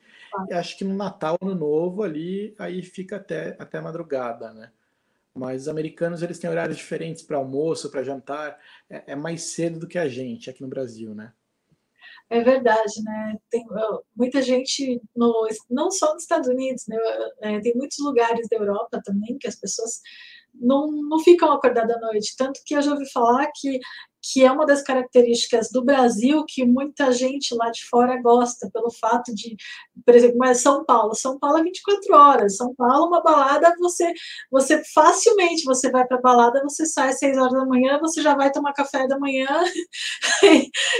e já vai trabalhar se quiser. É, tem, São Paulo é um absurdo e em outros, Rio de Janeiro deve ser igual também. Então, assim, no Brasil, geralmente você fica acordado até de madrugada, as baladas ficam até, até altas horas. Em outros, outros países não são assim, né? Tem algum outro país que é assim que nem o Brasil? Você sabe? Ah, tem. Eu acho que a Espanha é muito parecida com o Brasil, gosta de, de uma vida noturna. Portugal, Lisboa está começando com isso também. Uh, Londres é super cosmopolita, Nova York, mas ninguém chega ao pé do Brasil. E tem a Irlanda, por exemplo, que Dublin, 8, 9, 10 da noite, fechou tudo. Você não encontra uma pizzaria aberta. Nossa. Imagina, você vai. Imagina a gente, a gente tem essas coisas de quando a gente viaja, às vezes a gente é, sai de uma cidade, por exemplo, essa última viagem que a gente fez. A gente saía de uma cidade, a gente pegava horas de estrada e aí depois restaurante. A gente está acostumado com São Paulo, que não importa o horário, sempre vai ter restaurante aberto. Aí a gente chega àquelas cidades lá do Rio Grande do Sul, Paraná, Santa Catarina, todos os restaurantes fechados. ah, é ah, bom, New York deve estar aqui em São Paulo, o Malcolm está falando, New York não é assim, sempre achei que fosse Tipo, em Nova York o pessoal vira à noite também ou é o pessoal dorme cedo? Esse eu acho o maior marketing da história que, que, que deu certo, né? Que, fa, que, que é aquela frase da música do Sinatra, né? The City That Never Sleeps, a cidade que nunca dorme. Dorme sim. Acho que São Paulo é muito mais aberto que Nova York. Uh, você encontra em São Paulo tudo que você imaginar, o iFood está aí para provar. Em Nova York você vai encontrar ali uma deli, uma pizzaria ou outra, bem ruimzinha, aberta de madrugada. E balada, eu acho que também termina cedo. Eu lembro que três horas da manhã é o horário máximo, assim, eles acendem até a luz de, de, de, de emergência para todo mundo ir embora. É uma cidade que, que dorme cedo, sim. É, claro, é uma cidade muito mais viva do que, do que outras dos Estados Unidos, mas ela não, não, fica 24 horas, não. Nossa. A, a Dani está falando que ela morou, morou em Blumenau e às duas horas o restaurante já não servia mais almoço. Tem isso, né? Uma, eu brinco que é a siesta, porque o restaurante fecha depois das duas às seis ou às oito, sei lá que horas que, que abre. Às oito não, que às oito eles querem dormir já. Então deve. eu, eu, lembro de, de uma cidade, eu não vou falar o nome, porque vão, vão falar que estou sendo chato, mas tem uma cidade do sul, que eu adoro, inclusive, essa cidade. E, e sempre que eu vou para essa cidade, eu tento almoçar depois da uma da tarde, eu sou expulso dos restaurantes. Mas é algo cultural lá. Nossa. Eles fecham a porta. O Alipe está falando a mesma coisa. Uma vez fui para Joinville, procurei um restaurante para almoçar e estavam fechados para almoço. Tinha até placa avisando. Almoce das 11 horas até o meio-dia. Né? Porque da meio-dia uma a gente que almoça. É, o bom de ficar em hotel é que hotel, hotel lá nos Estados Unidos, né? É que você pode pedir comida normalmente a madrugada inteira, porque sempre vai ter uma cozinha para te atender, né? Pelo menos dentro do complexo Disney assim funciona. Você consegue pizza, você consegue, você consegue pedir. É, essas são algumas das histórias de, é, de famosos perrengues de viagem. Geralmente, o perrengue mais comum é você não achar onde comer. Né? Tipo, tudo tá fechado para almoço. Ah, quando eu fui para Argentina também, eu fui para Mendoza e eu não sabia que, a, que lá tem quatro horas de siesta. Imagina a gente sair um ônibus de, de Buenos Aires para Mendoza, foram 12 horas de ônibus, a gente saiu da, da meia-noite, chegamos meio-dia. Meio-dia não tinha, não tinha, estava tudo fechado para almoço. Nossa. A gente, e agora? Deixamos as coisas no hotel, na hora que a gente foi sair para almoçar, tinha nada. A cidade inteira estava às moscas, porque esse horário o pessoal dorme, literalmente falando. É um né? E aí, sabe onde que a gente conseguiu comer? A gente passou na frente do restaurante, tinha os funcionários almoçando, aí a gente bateu na janela, eu, minha amiga e minha irmã, eu, minha amiga e minha prima, né, é minha irmã. Aí a, bati lá, aí eles abriram um restaurante para a gente comer com eles. Fui eu em Paranapiacaba. Eu Oi? fui para Paranapiacaba.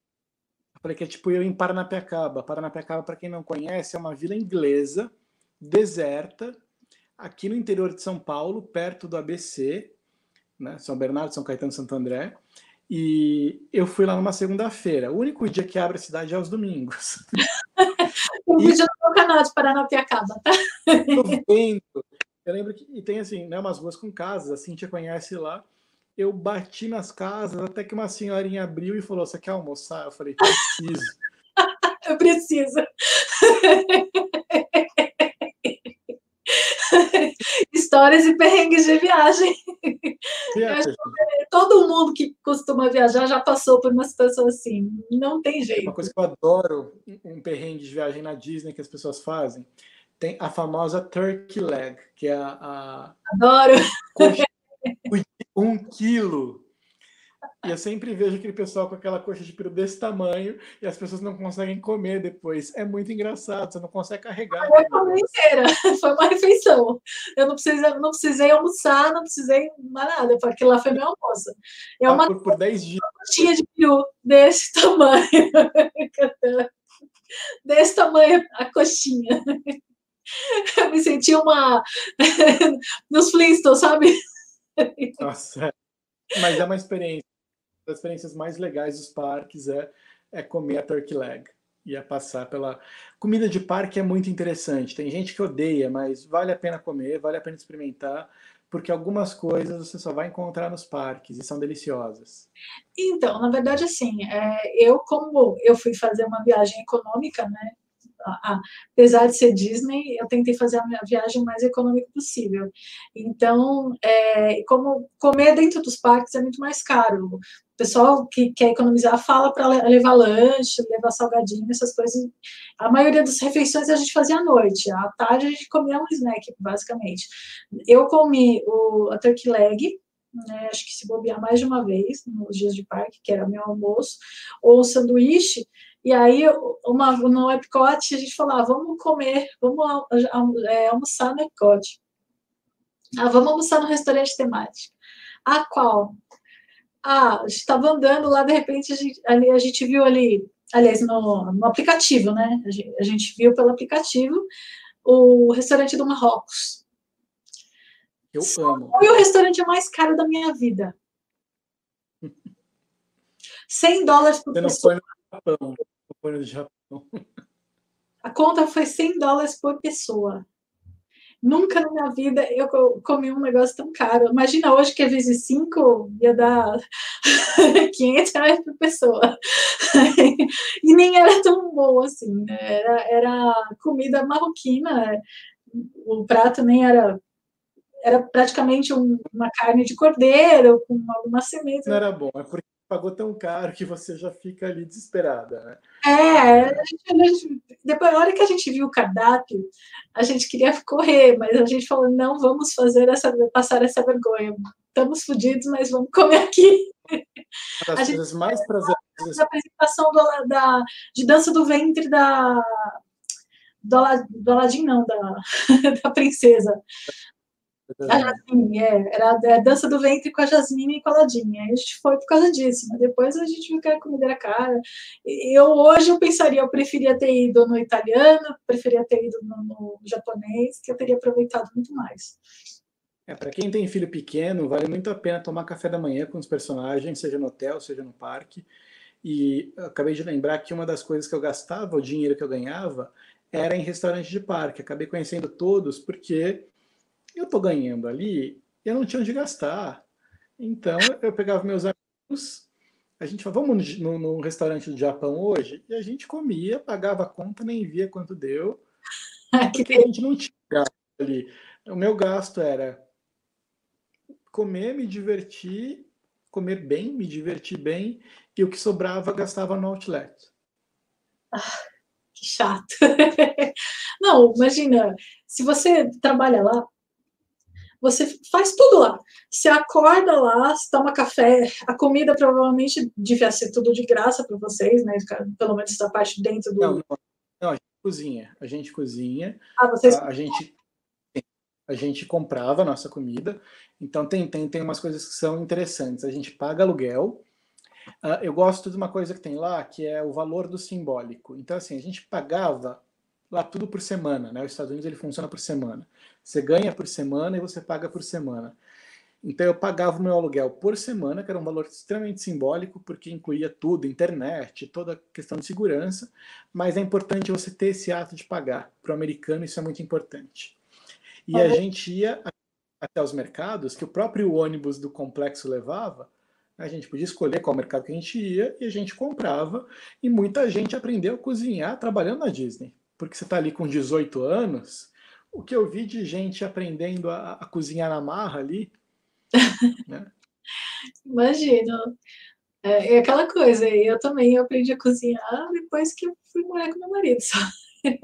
É, intercâmbio, intercâmbio é uma, é uma experiência de vida, né?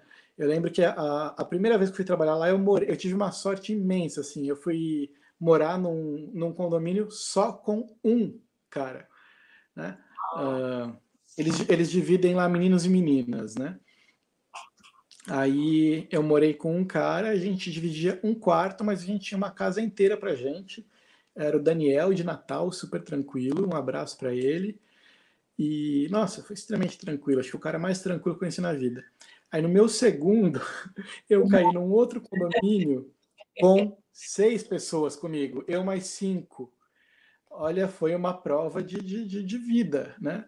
Você conviver com mais cinco homens, e, e acho que eu, eu, e o Elton, que virou amigo da minha vida, uh, eram, éramos os únicos organizados. Nossa. Então a gente tinha que aguentar quatro. Eu lembro que eu tinha que mandar meus roommates tomarem banho, limparem a casa, queriam que eu cozinhasse para todo mundo.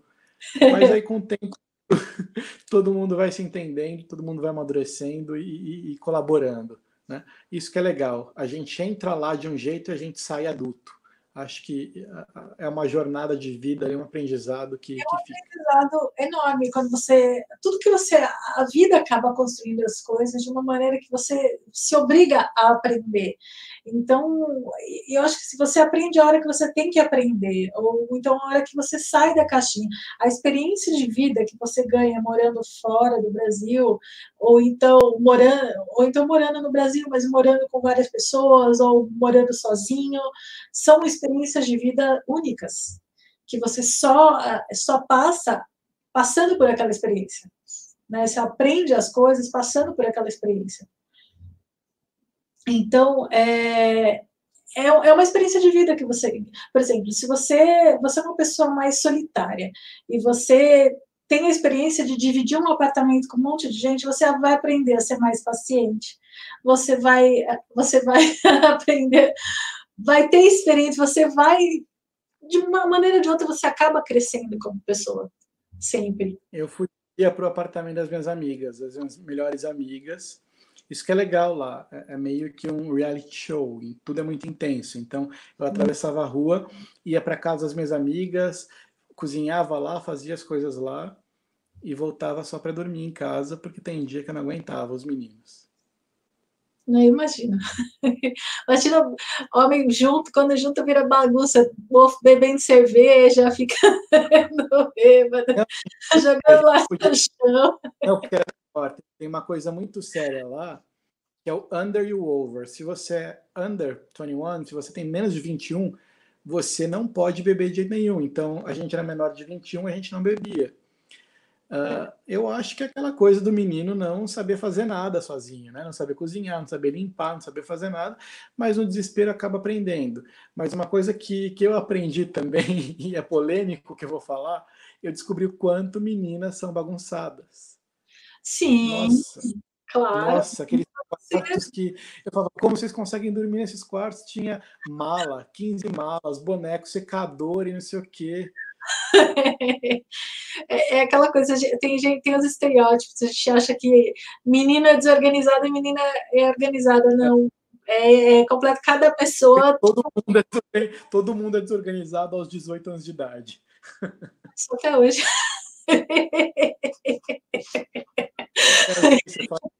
É, tem um quartinho da bagunça aí, né? Tem. Mas é, é assim, voltando, a gente falando da Disney. Preciso beber água, tô falando faz tempo. tudo bem. Continuando, né? Depois eu bebo. E, e me conta. É, o, o que, que você mais gostou na Disney? Assim, em tudo, na experiência geral, em plano geral, tudo que você já passou, o que, que você mais gostou lá? Olha, nossa, é difícil saber, mas eu acho que é o que ficou. Eu acho que eu só sou quem eu sou hoje, o profissional que eu sou hoje, por eu ter passado por essa experiência, por eu ter passado por essa empresa e ter aprendido os valores dessa empresa para minha vida profissional, para minha carreira e para minha vida pessoal. Então, todas as decisões que eu tomei como ser humano depois de ter voltado, elas são baseadas na cultura empresarial que eu aprendi. Então, uh, a gente sai um pouco maker, um pouco creator, um pouco empreendedor. Né? A gente sai mais dono de si. E, e isso não tem preço. Uh, são pouquíssimos meses que você vê uma melhora. Assim, em três meses você vira outra pessoa. Você consegue evoluir. E você está longe de pai, de mãe, né? você não tem para quem pedir socorro. Então, é um amadurecimento muito legal na hora, na época certa da vida. Né? Acho que não tem época certa hoje em dia, o mundo mudou muito, mas quando se tem 18 anos, é muito legal ter esse choque de realidade e, e, e, e se forçar a ser um adulto. Principalmente eu e, o perfil de todo mundo que está lá, que são aquelas pessoas com ciricutico que queriam ser independentes logo. Né? Que com 11 anos de idade já queriam ser independentes. Acho que esse é um perfil muito parecido de quem trabalha lá eu nunca tive esse perfil de, de querer ser independente, de querer sair de casa, de querer morar fora. Eu nunca tive isso. Eu, ah, eu, ah, sempre, eu, não... eu sempre fui muito Já. tranquila. Eu sempre fui aquela, aquela criança tranquila, aquela adolescente tranquila. Eu sempre fui zen. zen. É, eu era aquele. Eu era aquele pensava. Acho que a gente é viajante hoje porque a gente pensa o tempo inteiro em viagem, né? E, eu penso desde de, de, pequeno, cresci pensando nisso, foi uma coisa que veio, né? Não, você não aprende a viajar, é engraçado, né? Parece que vem um mosquito, pica a gente, você fala, virei viajante, só vou pensar em viagem agora. É, na verdade, assim, eu, eu penso como um, um botãozinho on-off. Um botãozinho on-off. Eu sempre tive vontade de viajar, é, mas assim, a vida toda a gente tinha casa na praia, então a gente ficava São Paulo, Boiscanga, Boiscanga, São Paulo, São Paulo, Boiscanga, Boiscanga, São Paulo, a vida toda foi esse, esse percurso. Eu morria vontade de viajar, de sair do Brasil, de ir para outros lugares, é, só que quando eu, eu achava, quando eu era criança, né, há 30 anos atrás, a, as coisas eram diferentes, passar de avião era muito caro, viajar para fora era coisa de gente muito rica, né? Então a gente não tinha esse costume. A gente sempre ia para a praia, descia para a praia, voltava para a praia, blá blá blá. Meu sonho era conhecer a Grécia e a porque assim, eu sempre gostei de ler romances históricos, sempre gostei de história, então eu sonhava ir para a Europa, sonhava com visitar castelo, sabe? Tinha aquela loucura, muito mais do que ir para Disney. E, mas eu achava que era coisa do mundo, então eu só ficava fascinado e eu mergulhava nos filmes, eu mergulhava nos livros, eu mergulhava nas séries. E aí trabalhando um dia, eu, as passagens de aviões começaram a baixar bastante o preço, e eu percebi que, a, que eu ganhava, dava perfeitamente para mim viajar. E só que eu queria, queria procurar alguém para ir viajar comigo, porque eu ah, não viajar sozinha, eu tenho medo. Aí o meu. Para Tailândia, não foi para Europa, né? Exatamente, eu fui para Tailândia, não fui para lá ainda, já fui para Tailândia, já fui para Argentina, já fui para o Chile, já fui para o México, fui para os Estados Unidos, fui para o Canadá, para Tailândia, mas a Europa eu não conheço ainda. Foi especial quando, quando, quando acontecer, né? Não, é que assim, é, eu geralmente eu não gosto de fazer viagem curta. E eu sei que quando eu for para a Europa vai ser no mínimo um mês. Então, eu sei que eu preciso ter muito dinheiro para viajar para lá. Porque, assim, claro, é várias maneiras de você viajar. É, você consegue viajar e ficar hospedado de graça. Você pode, por exemplo, se você fizer um, um work exchange ou um workpackers, você fica hospedado na casa de, de gente morador da cidade, desconhecido, mas assim, vai muito do teu perfil, se você liga, se você não liga. É, se eu fosse solteira, se eu fosse mais nova, provavelmente eu faria esse tipo de viagem. Mas é que agora eu sou casada, acho que ele caiu. Deixa eu ver se ele, ele volta para cá. É, mas voltando, falando.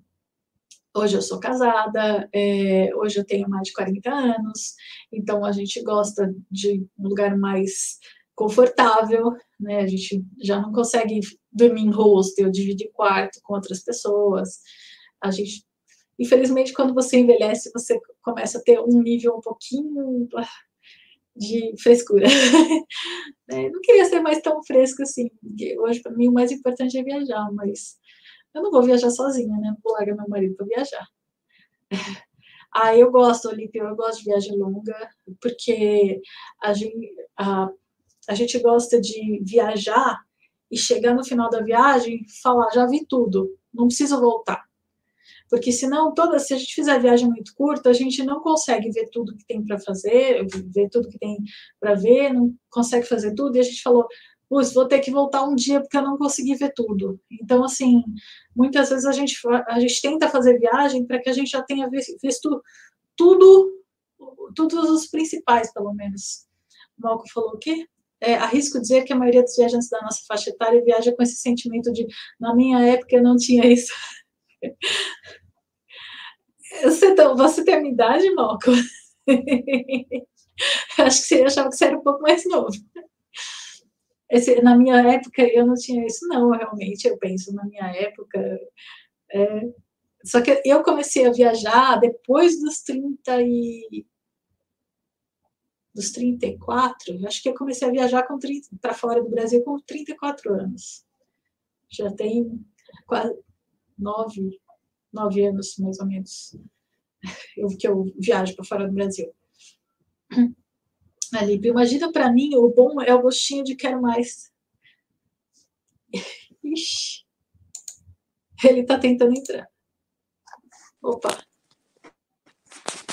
Oi, o que aconteceu? Caiu? Acabou a bateria?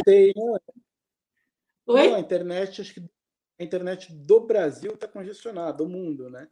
É, na verdade, o mundo todo, porque todo mundo está conectado. Então a internet não está dando é. conta. Imagina todas as pessoas do mundo conectadas 24 horas por dia. Aqui a banda era larga, era, eu conseguia ver um monte de vídeo, conseguia ver TV, vídeo, ver tudo ao mesmo tempo. Hoje já, já percebi que já diminuiu muito a banda, porque tem muita gente conectada, não dá conta. É. Aí eu perdi aí um pedacinho. É, eu estava contando aqui, né? Porque o, o Alípio o Alípio falou, imagina, porque eu estava falando que assim, eu gosto de fazer viagem. O Alípio falou, eu não gosto de fazer viagem longa, né? Eu falei, eu gosto de fazer viagem longa porque eu gosto de conhecer tudo para depois não precisar voltar, porque eu sempre quero conhecer um lugar novo. Né? E aí ele falou, aí ele imagina para mim o bom é o gostinho de quero mais. E eu quero, o, eu quero tipo de querer cada vez mais, né, viajar eu, eu, assim, eu sou louca por viagem. O meu sonho é conseguir conhecer o mundo todo. Eu não sei na minha idade, eu acho que eu não vou conseguir conhecer o mundo todo, mas pelo menos todos os continentes eu quero conhecer. E até o final da minha vida, né? Espero conhecer todos.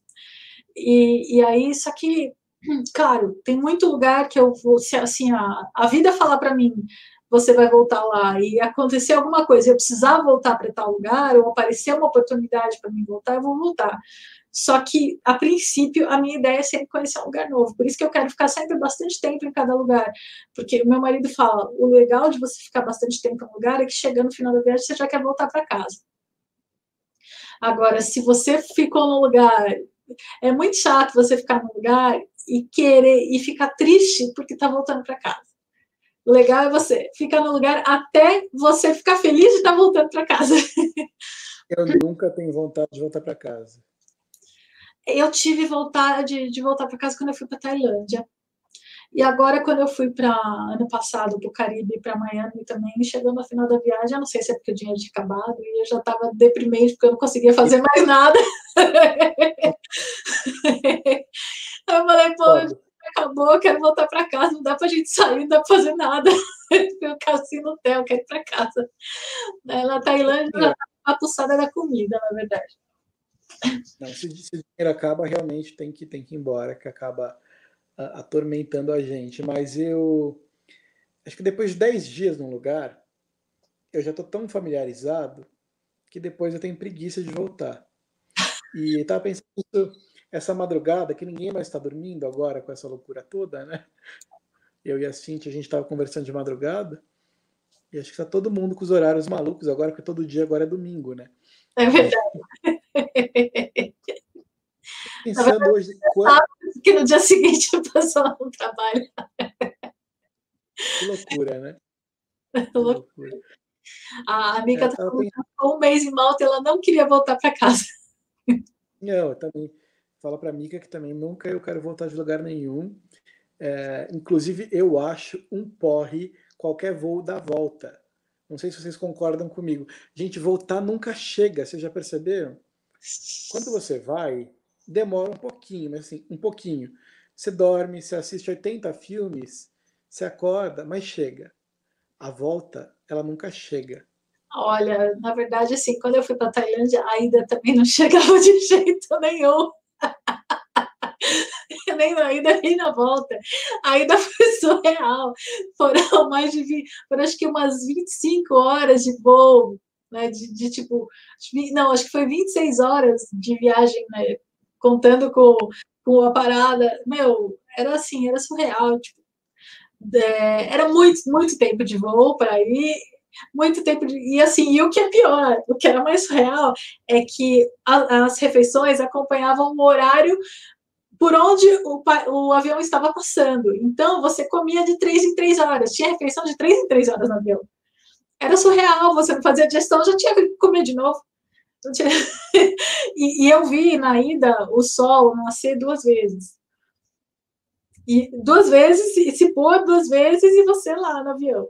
Enquanto na volta, eu não vi o sol se pôr durante mais de 24, mais de 24 25 horas a gente estava acompanhando o filme, literalmente falando.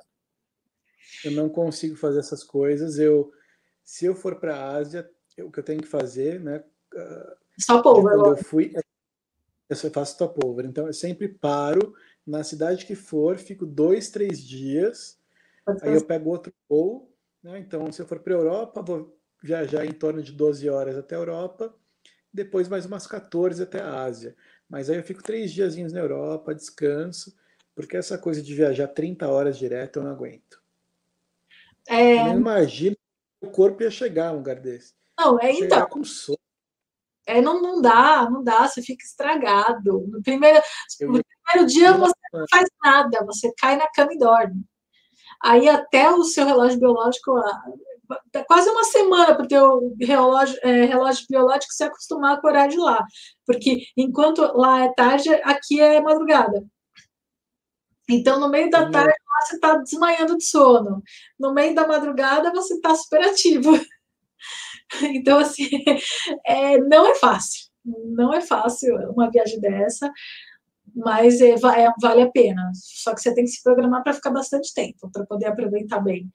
E tem que fazer um stopover. Assim, hoje, se eu voltar para a Ásia, eu, eu vou precisar de stopover. Não dá para ir para lá direto no mesmo ritmo que a gente fez. Você devia ter parado lá em Addis Ababa, onde você foi com a Ethiopian Airlines. Você podia ter parado três dias lá na Etiópia, um país super antigo, terra do café. Eu só fiquei sabendo do stopover, que existia stopover no, depois de ter viajado para lá. Naquela época eu não tinha essa. não sabia do stopover ainda. Foi igual. É igual a gente dizem, né? Ir para Orlando, você, você tem algumas alternativas. Na maioria faz um. Vai até uma, uma, uma uma cidade grande americana e troca de voo. Eu acho um saco, porque você tem que ficar trocando mala nos Estados Unidos. Você desce no lugar tal, então você vai descer em Miami, você tem que pegar sua mala, despachar de novo. Tem uma preguiça fenomenal disso. Tem um voo direto que eu amo esse voo, que ele sai meio-dia e ele chega 5 da tarde no horário local. Aonde isso? Para onde esse voo? É direto de São Paulo, São Paulo para Orlando. Então é, é uma delícia, porque você pode acordar não tão cedo, você embarca na hora do almoço do Brasil e você chega lá no fim da tarde.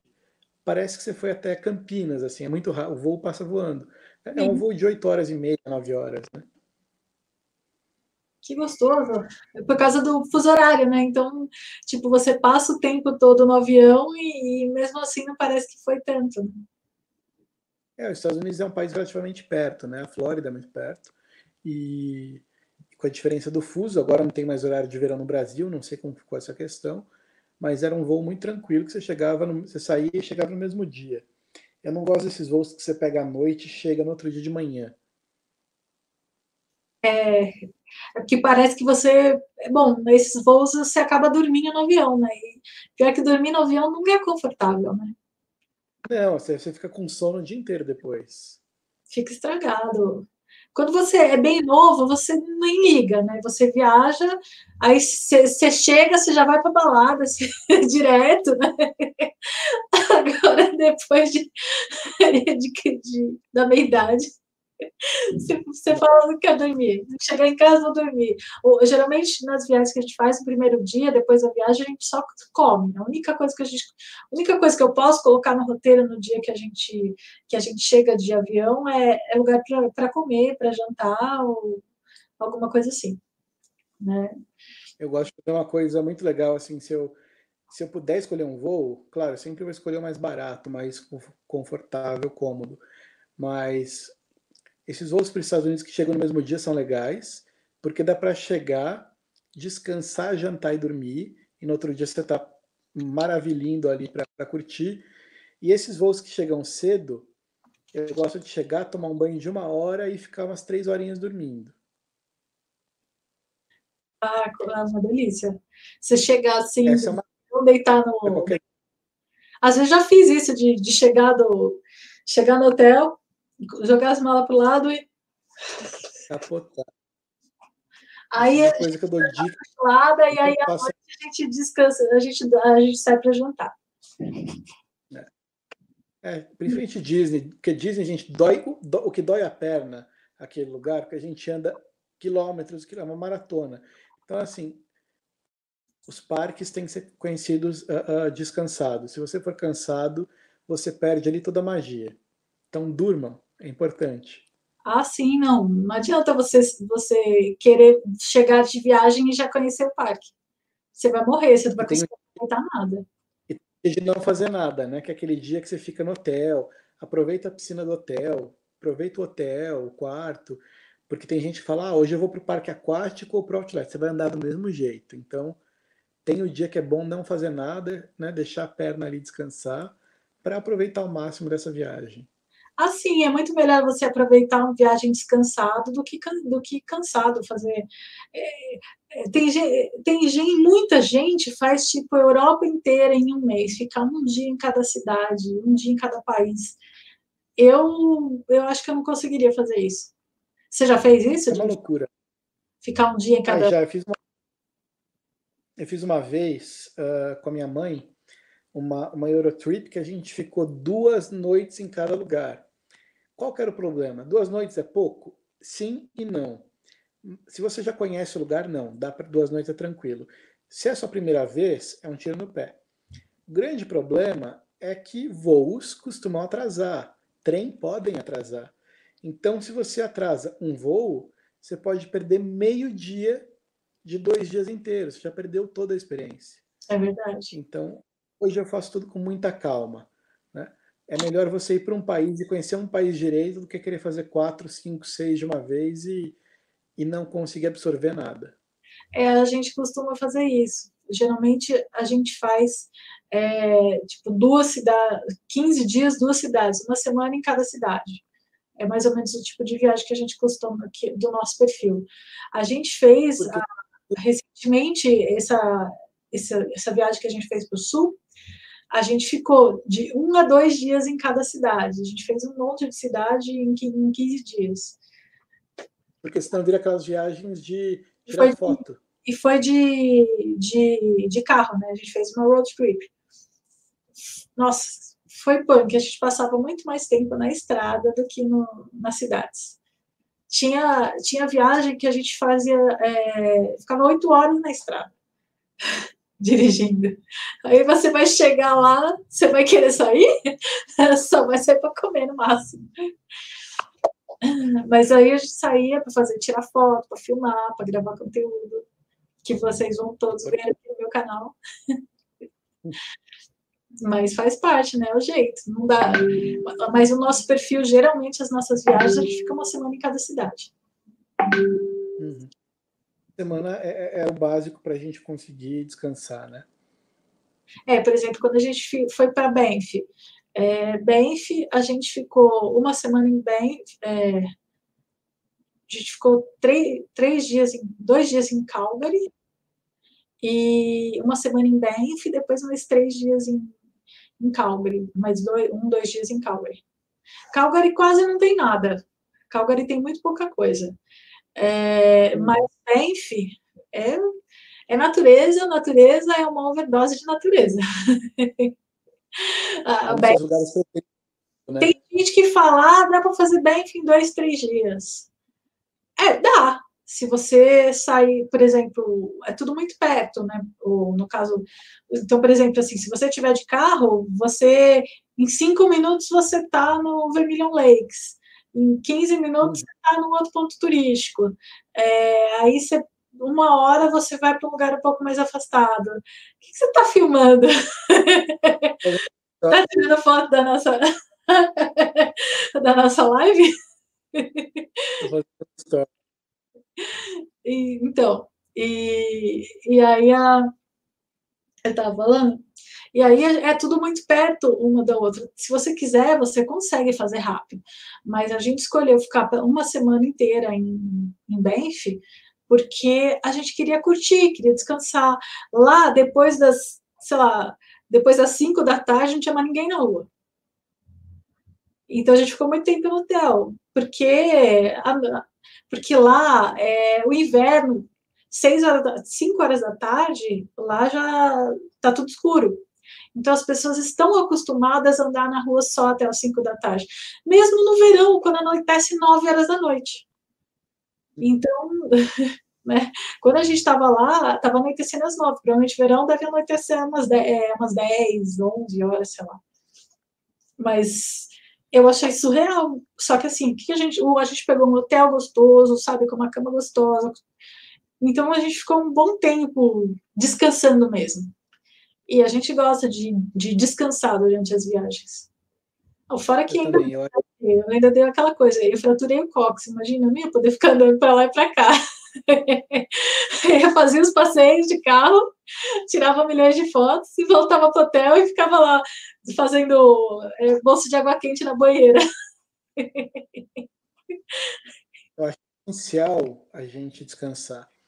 Eu até hoje, se eu viajo sozinho para a Europa, eu vou acordar muito cedo, mas aí por volta, se for no inverno que dá um sono, né? Eu vou voltar quatro ou cinco da tarde para o hotel, vou dormir uma horinha, depois vou tomar um banho e vou sair à noite, mas eu tenho que descansar. Não, descansar é, é fundamental, pelo menos assim, na minha idade. Você vai. Eu também, na minha... Você ainda. Na sua também já? Então tá. Mas é, eu acho que é, a gente tem as fases. Nossa, como eu queria, se eu tivesse a energia que eu tinha quando eu tinha 19 anos, 17 anos, eu fiz uma viagem de formatura para a escola, que a gente ficou uma semana em Porto Seguro, todos os alunos do colegial lá.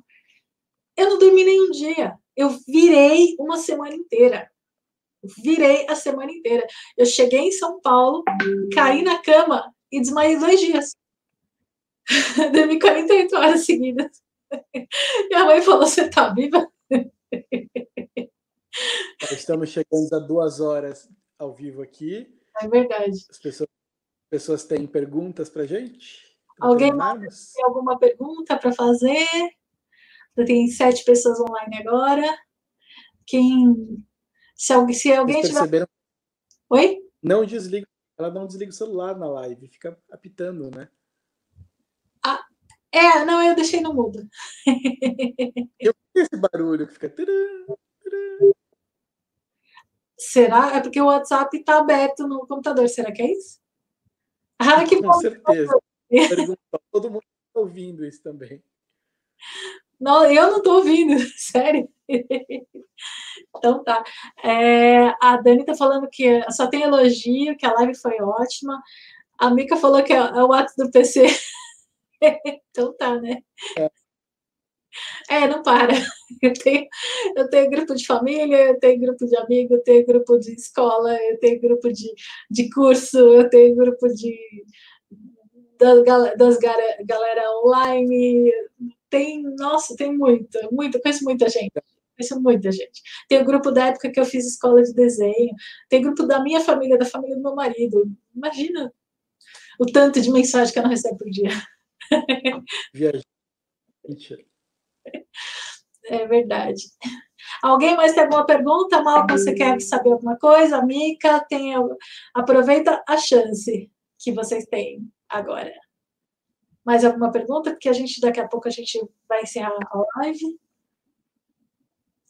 Tem mais alguma pergunta, Ian? Quer falar mais alguma coisa? A Mica perguntou: eu gostaria de saber se ele foi no resort Disney tomar café da manhã e qual mais gostou. Nossa, Qual... eu fui em todo. Imagina, né? Qual você gostou mais? Todo. Nossa, acho que é o Contemporary, se eu não me engano, que é um, é um hotel futurista que tem vista para o Magic Kingdom. O Contemporary é muito legal. Deixa eu lembrar o nome do outro.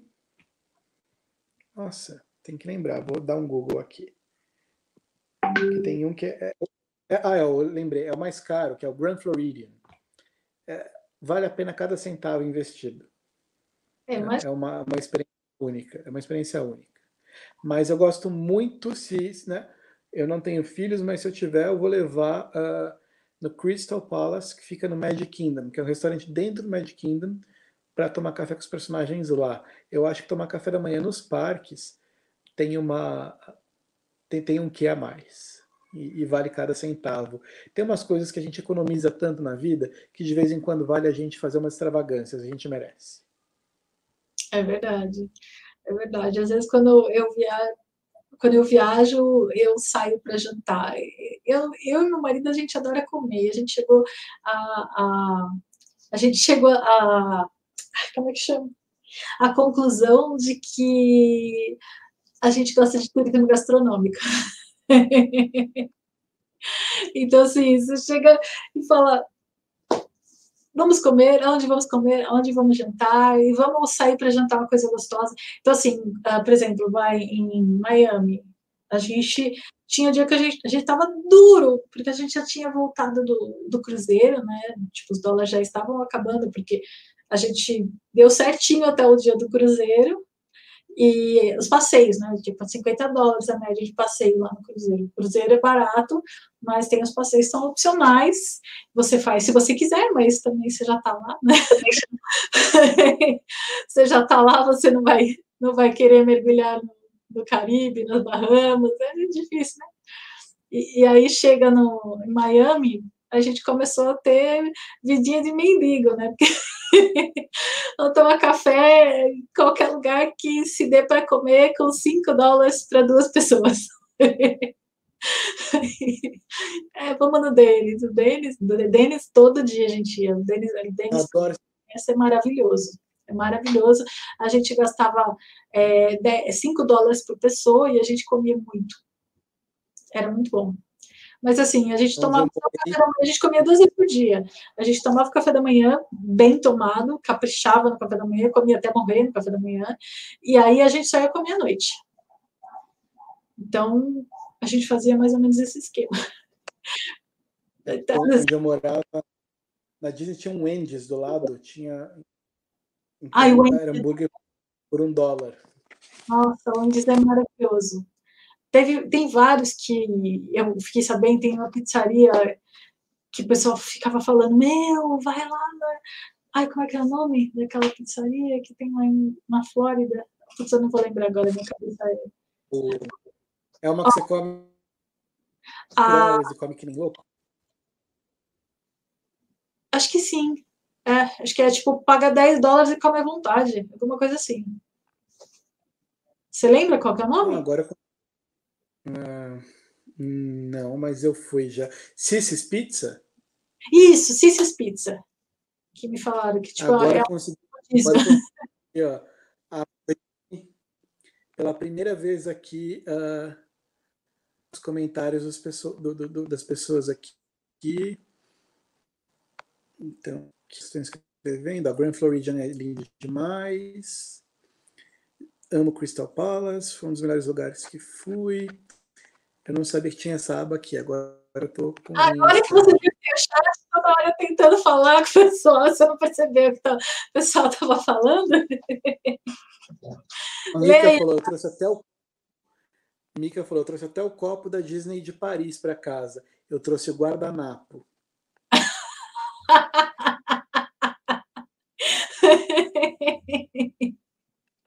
eu costumo trazer shampoo.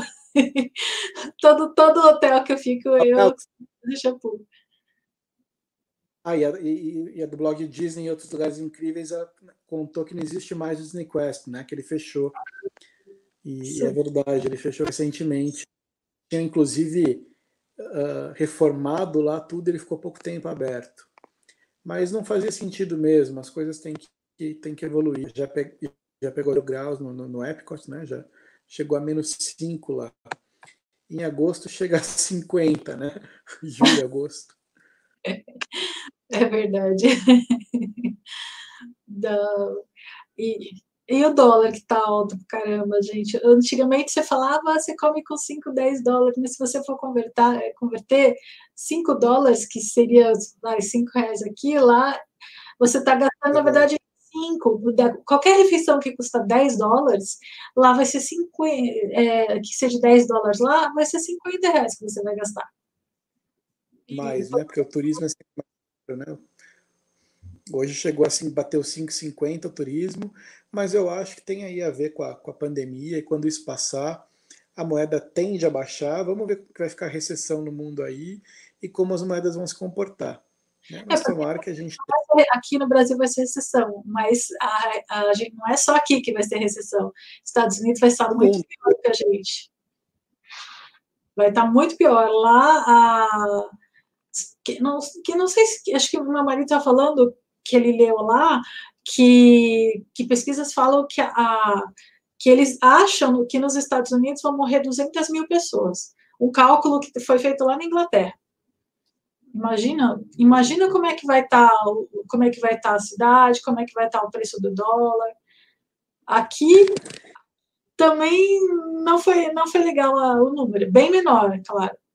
Mas também vamos ver. É, falam em 40 mil, o que a gente tem que fazer agora é esperar essa fase ruim passar do mundo, continuarmos aí nossos sonhos, nossos planejamentos, mantermos nossas viagens para Disney. Ontem eu conversei, ontem não, nessa madrugada, eu conversei com a diretora de uma de uma famosa companhia aérea brasileira que voa para os Estados Unidos e ela me falou muito, né, para quem já está com viagem comprada, adiem, mas não cancelem. É importante para o mercado não quebrar nesse momento. Sim. Uh, foi assinado um decreto, qualquer passagem com direito a reembolso só daqui 12 meses. Então, é para você que é viajante, que vai viajar, mantenha sua viagem, adia, mas não cancele. É importantíssimo isso agora para que a gente tenha um respiro e consiga manter esse mercado de viagem existindo. Né? O baque foi muito sério aí em todas as economias do, do, do mundo, em todas as áreas de serviço.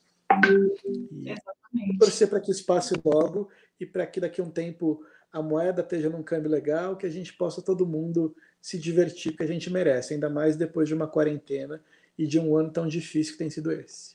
Eu acho que o Brasil, acabou de acabar a quarentena, vai virar um carnaval no mundo todo sabe, tipo festa de ano novo, vai ser festa de ano novo. O dia que, que tiver oficializado o final da quarentena oficial, vai, o carnaval vai, vai ser antecipado, mas vai, vai ser uma, uma festa. As pessoas vão sair de casa, vão voltar só na semana seguinte. É, é isso. É, o Malcolm falou: Deus me livre, eu odeio calor. É, se você odeia calor, foge junho, julho, agosto que são meses lá que, além de um calor infernal, porque essa é a palavra, chove com raio naquele lugar, o raio tipo no seu pé. Nossa. Preciso comprar. A Mica precisa comprar euro, gente. Calma que você tem um, você tem um ano para ir para Irlanda ainda, né? Que eu lembro que tinha falado. Espera, espera a moeda baixar, porque o euro tá 6,50 hoje. Mas ele não estava o mundo está quebrando, está quebrando mesmo, né? Só que o mundo inteiro está fechado, né, gente? Então ah, é uma incógnita. Outro, outro dia eu estava vendo as moedas, o euro estava mais barato que o dólar. Eu falei, isso nunca aconteceu na vida. Como assim? Ah, isso acontece uma vez, uma vez ou outra, né? Mas já não está mais. É, é já tá. É isso, o todo vai mudar daqui para frente. É, o mundo vai, o mundo vai mudar, né? As relações vão mudar. Uh, eu acho que a gente tende a sair mais neurótico também dessa, né? Sim. Então as viagens agora vai medir temperatura, vai, né? a gente vai passar por uma série de, de encheções de saco que uma hora vão ser normais, igual a todas aquelas medidas de segurança que a gente passa para entrar nos Estados Unidos para sair de lá, que antigamente era um saco, hoje a gente está acostumado.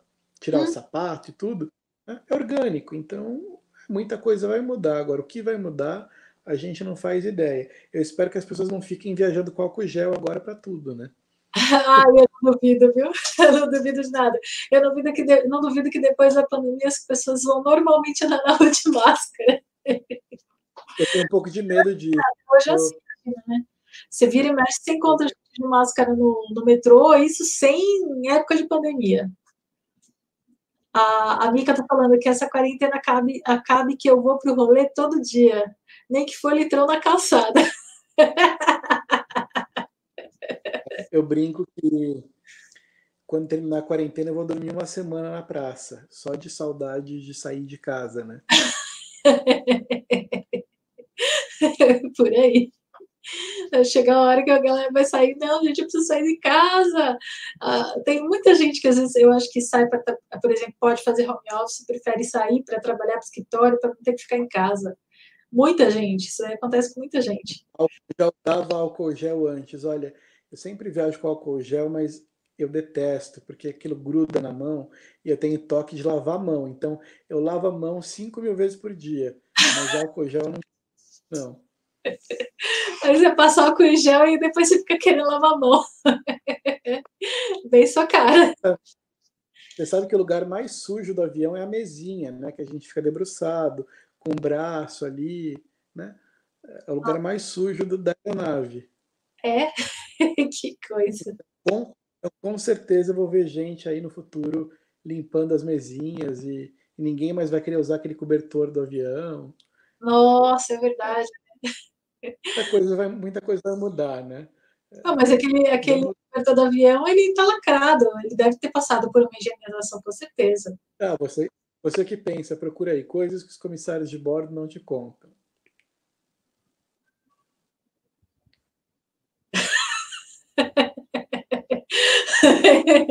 Medo. Não sei se eu quero ver isso. A gente inclusive, convidar um comissário de bordo um dia para uma live para contar segredos para gente. Você conhece algum para convidar?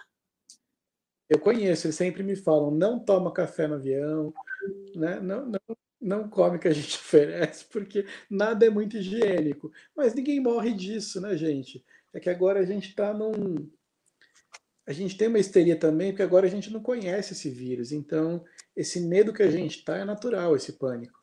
Afinal, é um vírus mortal, né? A Dani falou, melhor nem saber. É, eu acho, também acho. Eu, eu, eu sou muito. Se eu souber, eu vou ficar pensando, pode estragar todo o glamour da viagem, todo encanto. Eu sou a favor do contato, do contato físico. Eu gosto de abraçar, eu gosto de segurar as pessoas. Eu, então, eu prefiro que o mundo continue assim, né? e esse vírus vai passar como tantos outros passaram no mundo, e a gente vai voltar ao normal. Todo mundo ficou sozinho, todo mundo vai querer abraçar todo mundo. Você pode ter certeza. O brasileiro vai ficar mais carente do que ele já é, já é normalmente. Ele vai ficar mais, mais querendo abraçar todo mundo do que ele já, já, já quis na vida. Então, se a pessoa, se a é. pessoa é meio fria, ela vai ver o ser humano, ela, ah, quanto tempo! É uma coisa agora e ver o que vai acontecer, né? Nada é para sempre e vamos seguir a vida, vamos seguir a vida como for. Tudo passa, tudo passará e que, né?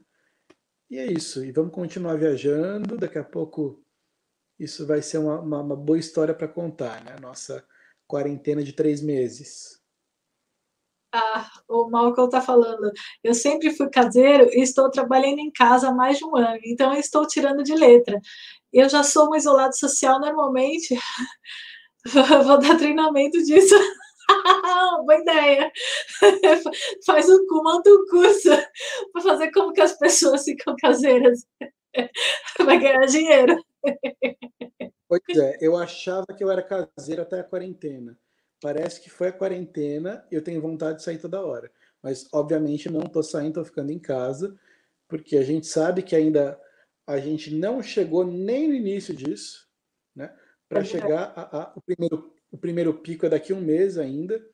Então a gente tem que achatar a curva, né? Para quem não sabe, achatar a curva que virou um bordão é menos gente ao mesmo tempo no sistema de saúde público e privado para o sistema não não não não falir, né? E para as pessoas serem atendidas, senão vai vão ter que fazer que nem na Espanha e na Itália, vão ter que escolher quem vive e quem não vive. É então, para a gente não chegar nessa catástrofe, a gente vai ficar em casa para quê? Para a gente sair o quanto antes, porque quanto mais a gente quebrar as regras, mais isso vai durar, né? E eu estou em casa, mas o que eu estou vendo de gente aqui pela janela que está na rua e não está indo no mercado.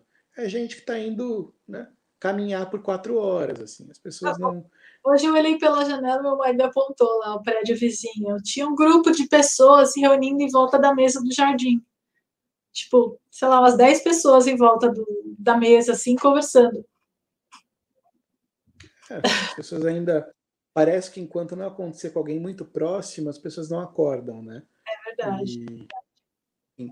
Mas esse não era o assunto da live, o assunto da live é feliz, é sobre Disney, então espero que todo mundo aqui que nos acompanhou que projetaram ah, ir para a Disney pela primeira vez.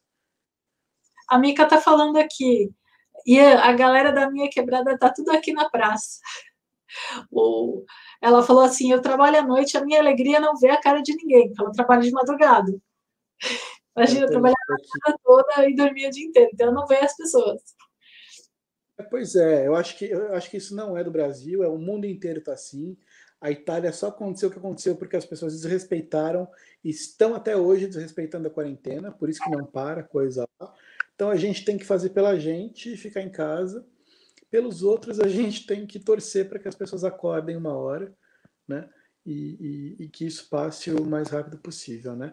Eu estou em casa consiga... porque eu não quero, é, eu não quero correr o risco de ser uma sintomática e passar para outras pessoas e as pessoas acabarem morrendo ou ficando muito doentes por minha causa. Eu não sei, tipo, eu não sei. Eu, na verdade, desde o dia 17, eu não saio de casa. Minto, eu saí eu um dia pra... Não, eu não saí. Fui pegar as coisas na. Ah, saí? Eu, eu sei que eu fui até a, a porta lá para pegar as compras do supermercado. Não lembro se eu saí algum eu dia. Acho que tem que pensar também, né, que além de ser vetor assintomático, a gente não conhece essa doença e a gente não sabe se a nossa, na nossa idade ela é fatal ou não. A gente está vendo no Brasil que tem muito, muitos casos já fatais de gente com 20, 30 anos morrendo. Então, gente, é uma doença. Ninguém gosta de ficar num hospital 15, 20 dias. Né? Então, é, vamos. Porque tem muita gente jovem que está morrendo também. A maioria é, é idoso, mas tem gente jovem que morre. É, é difícil, mas assim, vamos... mas morre. Para a gente terminar, acho que eu vou né, falar uma coisa super importante, que São Paulo, principalmente, todo mundo reclama que está sem tempo o tempo inteiro. Tem amigos que você não vê cinco anos porque as pessoas sempre inventam a desculpa de que estão sem tempo. Tem gente que tem dinheiro e fala que não tem tempo para viajar. Agora a gente tem tempo de tudo e a gente está desesperado. Então, assim, assiste aquele seu filme preferido, a sua série, leia todos os livros que você comprou e não conseguiu ler, releia os livros que você gosta. Você que vai para Disney ou você que ama Disney, tem tanto livro aí sobre os bastidores da Disney que valem a pena serem lidos. E acho que é para isso agora. Vamos descansar, porque depois que voltar a gente não vai ter férias. Não vai. Todo mundo sabe ninguém vai ter férias, porque estão antecipando todas as férias das pessoas, e a gente vai ficar e pelo menos tá... mais um ano sem ter férias. E o Malcolm está certíssimo, só sai pra, ele só sai para cuidar dos pais, para os pais não saírem, né? Está certíssimo. A gente não pode expor as pessoas aí no grupo de risco, né? A, a, esse, a esse perigo. É isso, a gente queria estar num momento normal, num momento feliz com vocês, mas a gente sabe o quanto a pandemia afetou o plano de todo mundo. A Mica está com viagem comprada, né? E é isso. Agora a gente tem muita calma. Eu estou frustradíssimo também, porque eu já tive que cancelar a viagem duas vezes esse ano. Estou chateado, estou triste, como todo mundo. Eu tenho mas... setembro, vamos ver se, se, se, eu, se eu preciso cancelar ela ou não. não eu, vi, eu, vi uma piada, eu vi uma piada hoje muito boa, que é assim, planos para o Réveillon? Aí eu recebi um meme no WhatsApp assim: é, adivinha aonde você vai passar a Páscoa agora? Aí apareceu tipo uma um haste palavra, sabe? C-A-S-A-C-A-S-A, C-A, casa, casa, casa, casa. Não importa onde você olha, é a sua casa. É, é a vida. Essa parte. A gente vai esperar Oi? A gente vai esperar isso. Não, falei, a gente vai esperar isso e 2020 vai ficar sempre lembrado como o ano da quarentena, o ano que todo mundo ficou com medo. Mas agora é fazer a nossa parte para que a gente viva isso sem grandes fatalidades, né? da, da, da maneira mais leve que a gente conseguir, porque teremos tempos difíceis aí pela frente. A gente vai ter que ter muita cabeça para não pirar, né? Então se distraiam, façam planos, a gente pode começar a viajar aqui primeiro. Sim. E isso é bom para deixar a gente, né? Se a gente não tiver com a cabeça legal. É ótima ideia ficar fazendo live. Inclusive, se você está assistindo essa live, você estiver interessado, se você quiser fazer uma live dessa aqui comigo, deixa aqui no comentário, aí a gente conversa e aí você pode ser o próximo a ficar aqui conversando comigo. Tá bom, gente? Lembrando lives de seis horas. Não, o máximo que eu fiz até agora foi essa saia aqui de 2h22. 12h30, basicamente. E eu estou vendo né, o, quanto, o quanto os mais jovens né, tem que. Estou vendo que a Mica vai trabalhar hoje à noite, o Malcolm também. né? Todo mundo vai, vai trabalhar porque a gente não pode parar, né? Não é todo mundo que pode ficar em casa o tempo inteiro, né? Por isso que a gente fala, fica em casa quem pode, quem não pode, a gente continua na labuta, a gente trabalha para manter os serviços essenciais aí funcionando, para o nosso país funcionar, porque o mundo está tá parado. Né? Tudo isso vai passar. E é isso. Acho que assim terminamos com uma mensagem positiva de que vai passar e, e, é e não desistam de vocês. Tem, hora que, tem horas que vai parecer muito distante, tem horas que parece que a gente não conseguiu dinheiro suficiente. Né? Eu e a Cintia, a gente já passou por isso, a gente passa por isso o tempo inteiro, somos humanos. Sim. Não é fácil viajar, não é barato viajar, mas é não desanimar no primeiro não. Então, assim, não deu certo, planeja, guarda mais dinheiro, que quando você for, é a melhor escolha que você fez na sua vida. Então, boa sorte a todos, foi um prazer enorme e nos vemos aí nas próximas. Não existe investimento melhor do que viagem nesse mundo, porque viagem você leva para a vida. Pode é. demorar 5, 10 anos, mas fácil. Né? É importantíssimo realizar esse sonho. É, se, se, você se planeja, se você quer sonhar, sei lá, seu sonho é conhecer as Maldivas, lá é o destino mais caro do mundo, é, um dos, né, dos mais caros, mas aí você fala, ah, eu não tenho, não, gente, se você que realmente quer, se esse realmente é o sonho da sua vida, você vai pegar todo, todo o dinheiro de que você você gasta, por exemplo, sei lá, você vai para balada, ou então você vai no cinema, você na hora você vai pensar, eu eu posso, é, isso é prioridade para mim? Não é prioridade. Então você pega o dinheiro que você gastaria no cinema, você põe na poupança. Você, ah, eu vou para balada, dinheiro, não vou, vai, fica em casa assistindo um filme, guarda esse dinheiro e põe na poupança. Então, assim, tudo que você for pensar de extra, você vai guardando e você vai se planejando. Vai fazendo isso meio automático e a gente vai dinheiro para ir. Sim, espera uma promoção e vai. Né? E realiza o sonho. Um sonho, inclusive, quanto mais esforço você fizer para realizar seu sonho, mais ele vai ter valido a pena quando você chegar no final. Então é isso, vamos tomar um litrão com a Mica depois de tudo que isso passar. Obrigado pela companhia. Malcolm vai trabalhar, a Mica também, então fiquem aí em segurança, trabalhem em segurança. Né? Boa sorte aí para manter os serviços essenciais. Somos muito gratos a todo mundo que está saindo de casa agora para manter algum serviço funcionando. Isso é uma. É, não, eles é um vão fazer Os dois fazem home office. Eles não vão sair de casa agora. Estão fazendo home office. Eles vão desligar o computador aqui e vão ligar o computador. Ah, tá, fico mais tranquilo. Vamos para a rua, tá? É, um beijo, Dani, um beijo. Deus, você também é fofa demais. Obrigado, Malcolm. o Nubank, ele rende aí um pouquinho, né? Você coloca dinheiro, ele rende um pouquinho. É uma coisa meio Santander, assim, que também rendia. É bem isso. então. Já, já que os já que os bancos e ninguém nos patrocina, podemos falar, né? Itaú e Bradesco só te tira dinheiro, né? O Nubank ainda dá um pouquinho, o Santander dá um pouquinho. Né? É tipo o Bomeirinho, né? O tempo passa, o tempo voa, o tempo voa, e a poupança Bomeirinhos continua numa boa, nem existe mais Bomeirinhos, né? No meio dessa no meio dessa crise, melhor maneira de guardar o dinheiro é no famoso debaixo do colchão, né? É. Guarda debaixo do colchão, quando o dólar baixar, vai lá e, e compra, né? É, vai guardando dinheiro, aí o dólar caiu, compra dólar e guarda o dólar. vai fazendo isso. Porque vai saber, né? Ninguém sabe o dia da manhã. Aí você, você, você compra o dólar a 5 reais, um dia vai, ele cai, vai a um real. Pensou? É impossível, é impossível. Mas vamos lá. Boa noite todos. Obrigado, Cíntia. Boa noite para você. Boa noite, foi um prazer conversar com você de novo, Ian. Se algum de vocês que estão assistindo esse vídeo quiserem fazer uma live de bate-papo de quarentena, porque na quarentena a melhor coisa que tem é você ficar batendo papo, conversando com as pessoas, deixa um comentário aí, eu entro em contato com vocês e aí vocês vêm aqui e façam uma live comigo, se vocês quiserem. Então, um grande beijo! Tchau, tchau. Tchau, Malcolm. Tchau. Tchau. Tchau, tchau, tchau, Ian. Tchau. E vamos planejar nossas viagens para quando der. Boa noite para você. Boa noite.